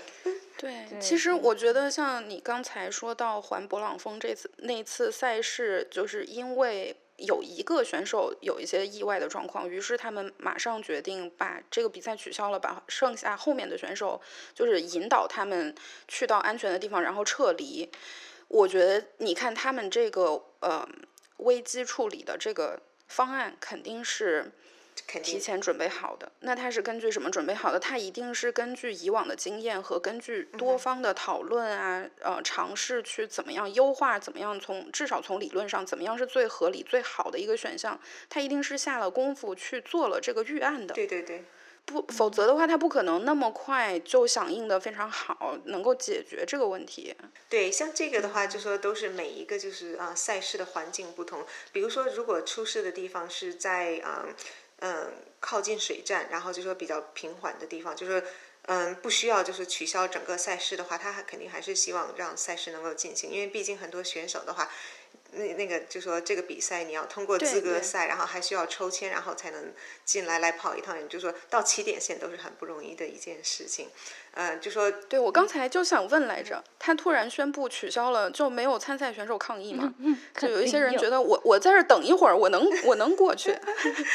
对，呃，我我因为我有一个朋友，当时就是在呃，就说被呃取消的这些选手当中嘛，他是在北加州哈，对他他当时那个什么，就说他是，但是大家就说觉得真的都非常理解这种，就说因为毕竟就是那那个呃这种 track 非常窄，而且那边的山很陡。再加上那个呃晚上就是降温会降得很快，然后海拔比较高，就是从安全考虑的话，那个是最好的一个方案。就说对这些选手来说是不是很遗憾呢？我觉得会是有遗憾。而且当时呢，就说大家也不知道，就是就说今年被取消了，明年就说他们是不是自动还可以重新回来，因为。毕竟你参加这个比赛，你要呃有资格赛的那个呃分数，然后再加上抽签，也不是很容易这一件事情。当时大家不知道，但是以人为本嘛，就说就是毕竟就说救援是最重要，然后不要呃因为就说有一个人已经就说出了这种很不幸的事件的话，然后让其他的选手也有这种就说嗯。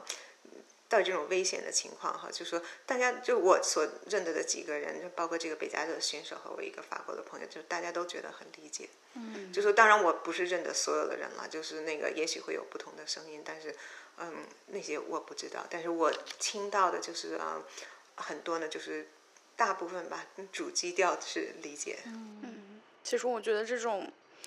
这种呃。当事人算是当事人吧，他们的理解是很重要的，很重要。嗯哼，对啊，真的很重要。所以主办方还是吃一堑长一智吧，就是大家慢慢来，慢慢都会成长。对啊哈，Yeah，这经验就是积累出来的。那我们开始下一个 话题，讲一说下说什么契机开始跑马的？嗯，就是怎么和跑步结缘的？嗯，听说您之前是跑，以前小时候也不爱运动，怎么回事？嗯，对，怎么跟跑步结缘的？嗯，现在可以讲一讲我以前的那个嗯嗯黑历史了。嗯呀，我跟跑步结缘的话，我真的非常感谢两个朋友，那个嗯 Joan 跟 Judy，他们是姐妹俩哈。然后觉得哎呀，有有好的朋友在人生当中真的是啊非常幸福的一件事情。我以前呢，嗯，从来。就是啊，读书的时候，年轻的时候从来没有跑过步。上学的时候，因为我，嗯，我小学的时候有跳过两级哈。我上大学的时候十六岁，所以整个初中、高中的时候呢，体育达标是非常痛苦的一件事情。呃，因为当时体育达标是按照年级，不是按年龄来算的。嗯，就是我记得有一年的话，哈，就是呃，好像是说，如果全班都达标的话，好像有一个什么，就是全班有个什么奖励哈。然后我就是那个就拖后腿的，然后就是，然后就是，然后当时有人就蛮不客气说，呀，都是因为你哈，然后害得我们，然后就是，呃，就那种感觉真的就非常不好哈。但是也那压力很大，真的是压力山大。然后有的时候都是那种体育老师就说，就是跑个四百米哈，我记得好像都是。我三分钟达标吧，都都基本上都八百，好像三分钟达标都不行哈。然后就最后就说，哪怕差几秒，那个老师就。就斜斜的瞪我一两眼哈，就就打一个勾，就就是给放水放过去了那种哈，就是就连这样的有一次就说都还过不去，就说哎呀说起来都是泪，所以就是，但是不是不是这个不能怪你，其实你看你跳级跳了两级，所以说那你就是那个考试的标准制定的来说是针对比你大两岁的孩子，可是我再小的时候的话。也算是体育，算是有点残，因为我记得就是以前在院子里，小小朋友大家在一起玩然后会跳皮筋儿哈，那个时候好像最最早的时候还没有跳级哈，然后就大家就会选你，就说几个人一波哈，基本上从来没有人选我，我就是最后剩下的一个或者两个你就不能不选的那种，就是那个对啊，就是基本上呃，是不是跳皮筋儿不一样？我也跳皮筋儿也不一样，跳皮筋儿是呃。长个儿高的小孩有优势，所以就很不先长个儿的孩子跳皮筋儿就很容易跳好。不只是个子问题，真的就是这个需要一点协调的问题。我也是非常协调非常差，然后跳皮筋儿就是。你就你不要说野，人家不是 我协调非常差，我真的是协调蛮差的。对我我真的是协调也蛮差，然后就是。然后速度啊、跳高啊，就是就没有一样是行的。那个啊、唯一速度好的速算算吗？对，所以这些就是黑历史。然后，但到了美国之后的话，这边有很多呃，就是运动，就说也不需要达标了，然后也呃不需要参加任何比赛哈，就是运动的机会倒是蛮多的，比如说打打球啊，去去健身房，然后或者滑雪呀、嗯，或者去啊那个呃。玩水这些就是就是很多东西都玩过一些，所以真的当时这两个朋友和那个 John 哈，然后就说问我哎要不要一起去跑半马的接力赛，就差不多一个人跑十公里的距离哈，然后我真的是很受宠若惊，因为以前就是这个就从来被人捡的，就剩下的一个人哈，然后居然有人问我要不要一起跑步，然后我就当时就哎一口就答应了，呃，我一开始的时候训练大概是一个月哈，就是从。跑跑走走哈，呃，就是大概跑两分钟，走两分钟这样，就说一直到可以跑嗯三英里和大概是一个月，然后再再过了嗯一个半月的话，差不多前后三个月的时间，然后去跑那个啊十公里，但是那次是第一次是一个嗯就是 rock and roll 的那个啊 half marathon 跟 marathon 在圣地亚哥，那个是一个大比赛啊、对。对于那个系列比赛，这边也有，就是啊、跑各种不同距离的，像我这种就是啊、跑十公里的，跟别人跑正经马拉松的哈，就加起来也有三万多人哈，而且每个人都有一个奖牌哈，到最后那个我是从来没有拿过的哈，然后就当时带着奖牌左照右照，然后在 Facebook 上贴了一大堆相片，但是那种就是那一次的话，就让我感觉就是觉得呀，真的就说就非常好，而且好像跑的还。不算是最慢的哈，还有还有一些比我慢的，就是大概中不溜吧。然后就说，就是就当个就说东郭先生在里面浑水摸鱼，我觉得好像还可以哈。然后呃，这个时候那个 Judy 就在问说呀，明年的话他这边有一个叫 Triple Crown 跑三个嗯、半马，要不要大家一起跑？然后就想哈就说哎，那也挺好的，就去跑了。再加上我们这边天气好，基本上一年四季。都可以到海边去跑步啊，然后看看日落哈，然后也也算是蛮赏心悦目的一件事情。呀，所以跑步的话，就是呃，完全没有天赋异禀，就是这样，就是有这么一个好朋友，然后就说不嫌弃我的 运动的黑历史，然后叫上我就开始跑起来了。然后每一次比赛之后的话，会我在北极跑马拉松的时候，然后。就听到大家讲这个呃马拉松大满贯，然后就开始跑，然后中间跑错了一个，跑到越野赛，然后越野赛就是算是找到自己的真爱吧，在那个撒哈拉沙漠，然后就之后的话，跑完大满贯之后，我跑的比赛就都是越野了。呀，我蛮喜欢这种不同的这种有有一点点极限的这环境下，然后去跑一跑这种人烟罕至的地方啊。我们觉得，您您这个还是。叫什么？挺天赋异禀，的，对，真的，因为为什么呢？为什么呢？是因为就是你想，您的第一个、嗯、呃全马呃成绩就还挺好的，就是九个月的跨度，就从一个正常的马拉松跑到这种几百公里的超级马拉松，我觉得这个，而且第一个全马还就是北极的马拉松嘛，那而且还拿了第五名，对吧？我记得是。对，可是你知道，当时我去北极的话。我看中的，我我当时一直蛮想去北极。当时北极马拉松，我当时去有一个小小的私心，就是因为，然后他没有呃 cut off time 不关门哈。我记得我当时还看到过，就是以前有一个人好像是二十二个小时哈。后来我在想的话，我走也走下来了哈，但是后来知道是因为失温，然后就说一直就说你拖太久之后就还困难。对，然后因为那个失温，就是到最后的话，一直就说那个就是完全缓过来之后，然后才又出去，就是说完全不一样的情况。但当时我自己的私心说，没有关门时间，太适合我了。对 我，我是去的话，是因为因为我本身比较非常喜欢。旅游，特别是这种探险性的旅游，就是就从小看像这种国家地理啊、动物世界啊，就是就说这种就说就天南海北这些地方的话，我觉得好奇心比较重。我记得当时中国第一个南极站哈开的时候，那个时候我父亲是啊在国家科委啊工作哈，然后那他们是呃就是呃基本上是后面的主办方之一嘛哈，然后当时还有从南极呃南极站然后给我拿回来这些呃呃首日封啊，我一到现在还有在珍藏，然后我是去嗯两千一零年我就去过南极，然后我一直就想。嗯，去北极，然后我南极的极点我到现在还没有去过，我最远的是去的南纬八十度，然后我第一次去的话是刚刚过了啊南极圈是南纬啊六十七度，呀，所以我因为我很喜欢去这些地方，然后看到那边然后有一个呃马拉松哈，然后又没有关门时间的，然后我就觉得就说总算跑一个吧，否则的话一直是有一个半字在那个马拉松之前哈，听上去好像蛮水的。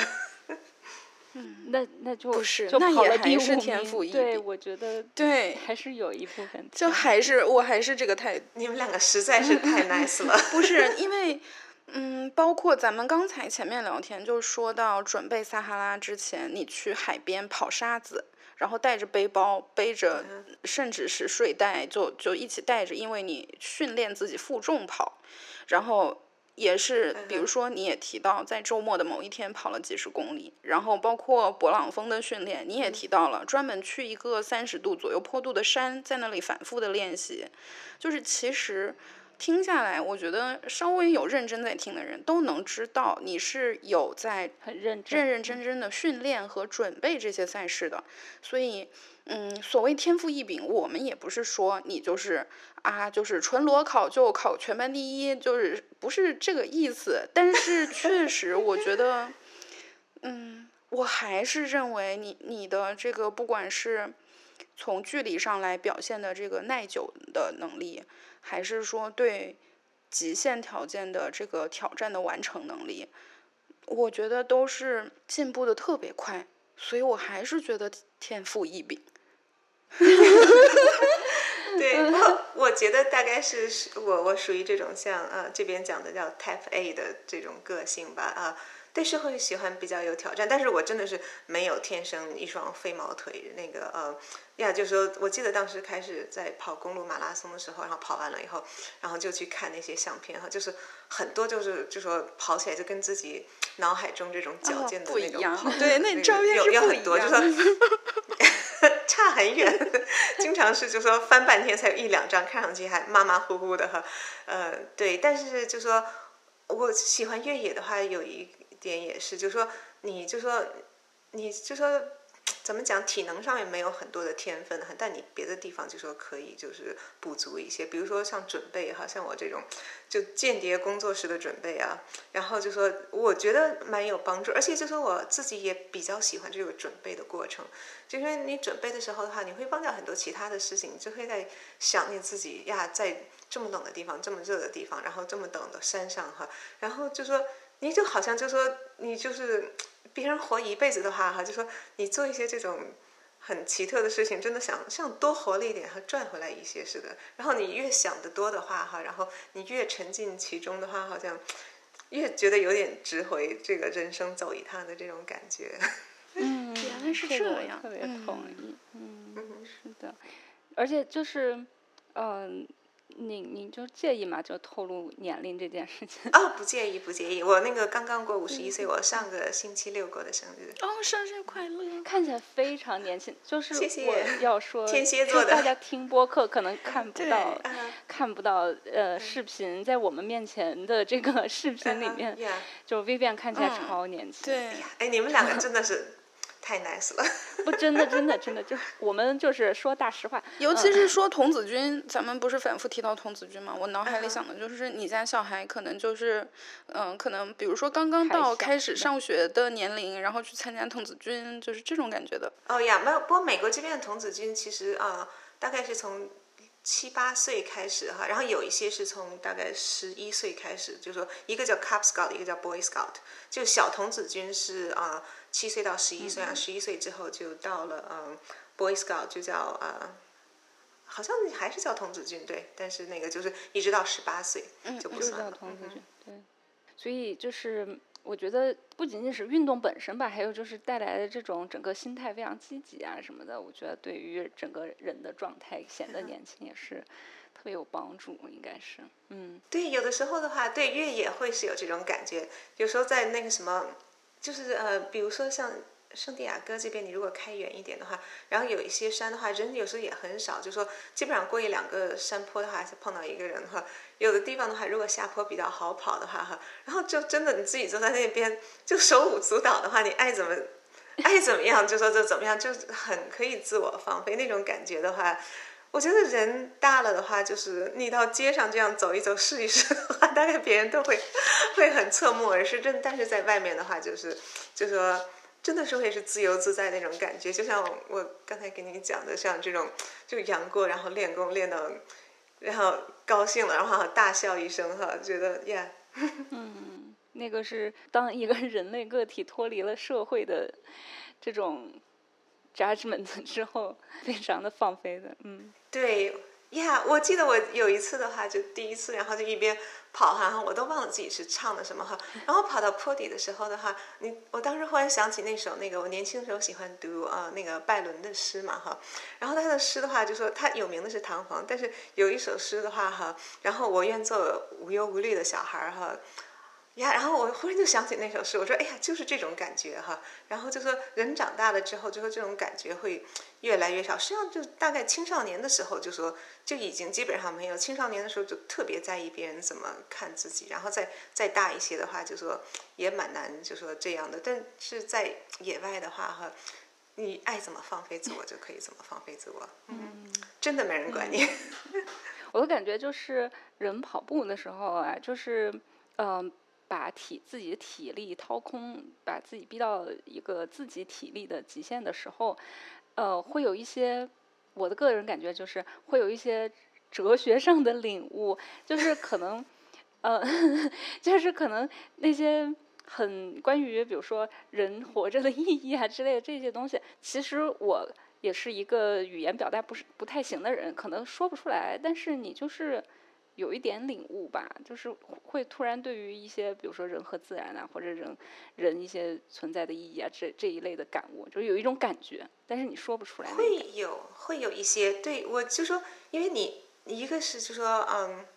呀，像人到一种极限的话，就说你体内的就说就是如果从这种生理的角度来讲，你体内激素的分泌跟平常会不一样哈，会你就说你大脑会进入就说平常。不在的一种状态，然后还有就说，就是孤独和孤独的话本身，就是说你你人的话，就是你的想法跟平常，就是在人群当中的话也会有不一样。然后这两者加起来呢，就是啊，就是跑嗯越野超马的，就是说非常累的时候这种感觉哈。嗯，我第一次的就是跑嗯像那撒哈拉的嗯越野赛，然后那个长距离的那一段哈。然后我一直在想哈，因为我以前就说跑嗯公路马拉松的时候哈，就听音乐嘛哈，因为听音乐的人很多，而且听音乐会对你的配速有帮助。那个时候的话，你根本没有办法背那么多电池哈。然后就说谁愿意加上好几磅的重量？然后就是那最起码我不愿意哈。然后去听音乐，所以我就开始训练自己，然后就不听音乐哈。然后就说一下子就说出来了一个新天新地，就说我训练的时候哈。然后我记得我最长的一次训练的话呢，我是从我们这边的话，啊，我跑了四十个英里，然后就差不多花了九个多小时哈，然后就没有听音乐哈。然后你那个就说，我当时想，哎呀，会不会觉得很闷哈？可是那天跑下来的话哈，然后就说你你不知道脑海中会有什么念头，但是就说一样样东西会在你脑海出来哈，真的就到最后你会觉得心中一片清明哈，然后就是你就从来没有就说跟自己。那样靠近过，就是就像自己和自己的一种约会哈。然后就说，我记得，然后就当天晚上回来之后哈，那个周末特别有意思。我第一天跑了四十个英里，第二天跑了二十个英里哈。然后我晚上也没睡在床上哈，然后就拿我的那个睡垫，我会。去撒哈拉那个睡垫就在我们家地上，然后铺着，然后就是那天吃的那个呃呃东西，然后也是我会带去的食物，就是我想模拟一下那个当时的情况哈。我就记得晚上在我们家那个地板那个睡垫上睡的时候哈，然后就在就是重温，然后就是那种感觉，就很多念头你很多年你都没有去碰过了哈，然后就是，然后一样一样，然后就想出来哈，然后就像就说，哎，你你你很本来家里有藏了很多，就说金银财宝哈，然后你今天然后就一样一样打开来哈，然后就是重新看一遍摸一遍，然后就觉得你自己是一个很富足的人，然后跑步就给你这种感觉，就把你心里的这些啊，就说。就心灵的那个金银财宝哈，然后一样一样，然后就说让你就觉得就说，哎呀，你说这个人生真的很美满。我是不是讲的很玄呢？对对，我我非常能够理解。那所以那一天晚上在家里地板上，嗯、呃，去抚摸过的这些财宝，有可以跟我们分享的几个吗？比如说，就具体一点的。对，然后就是我当时我在想，我那个呃高中哈，然后就是嗯，我高中的时候在那个呃呃实验中学，然后住校哈，期末考试完了，然后有一天晚上，然后那个就是我们因为是住校嘛，然后晚上有宵禁，然后十点钟看门的老太太会把门就说那个锁起来哈，然后然后我们那天就说的话哈，就说就大家就是把那个。宿舍那个被子里面塞点东西，就好像有人睡觉。他一般不查，他就走过去哈，然后只要没有动静，我说我们就躲在外面，我们就在外面，就是学校那个花园里面哈，然后待一晚上哈，然后就说就聊天嘛，因为反正考试考完了哈，然后因为第二天也没有什么上课哈，然后我记得让一共是七个人哈。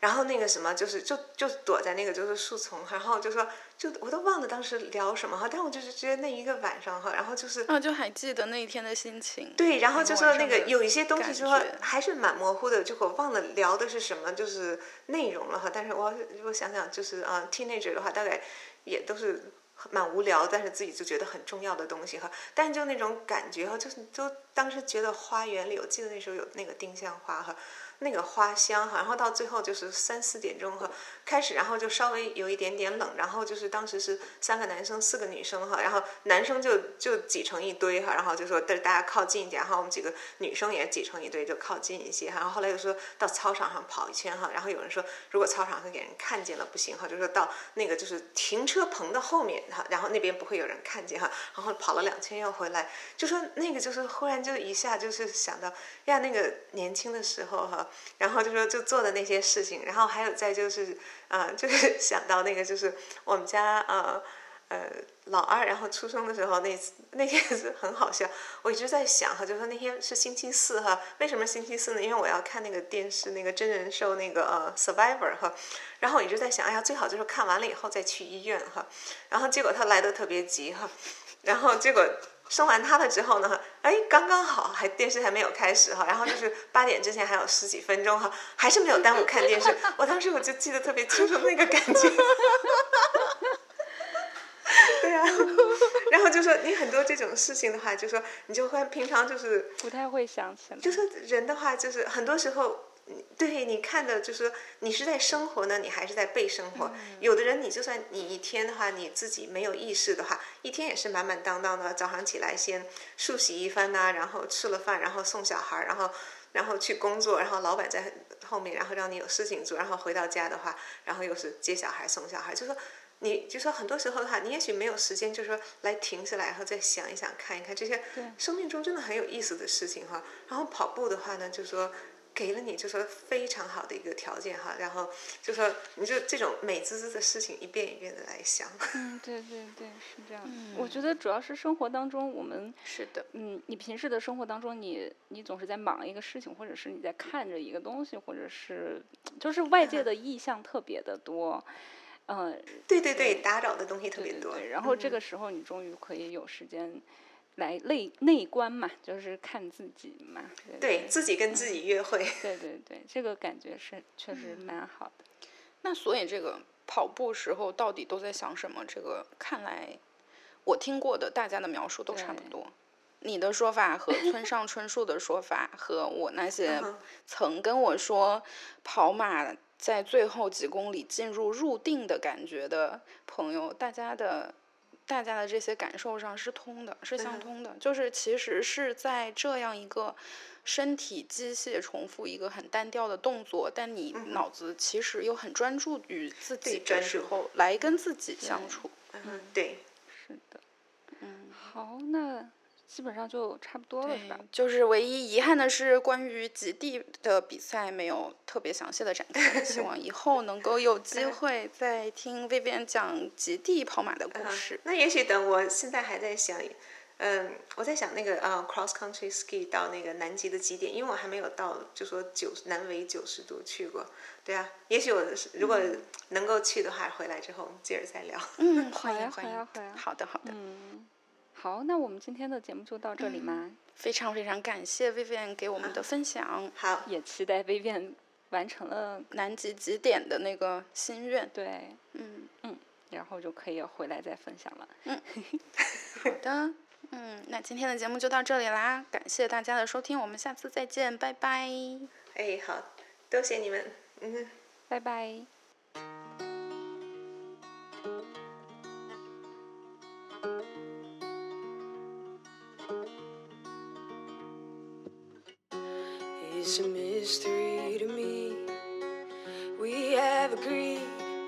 Which we have agreed.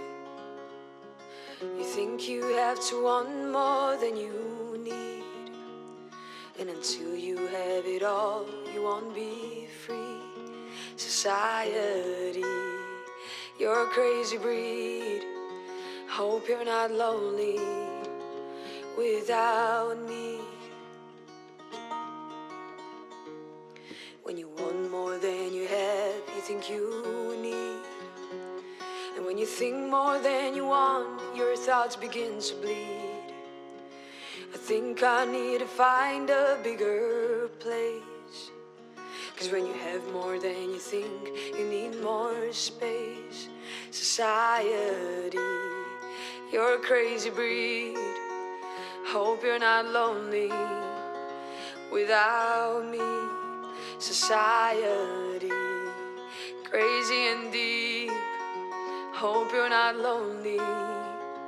without me.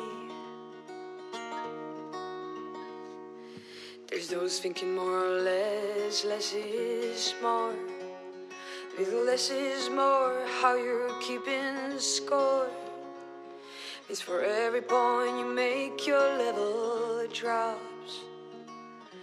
Kinda like it's starting from the top. You can do that. Society, you're a crazy breed. Hope you're not lonely without me. Society, crazy and deep. Hope you're not lonely without me. Society have mercy on me. Hope you're not angry if I disagree. Society, crazy and deep. Hope you're not lonely without.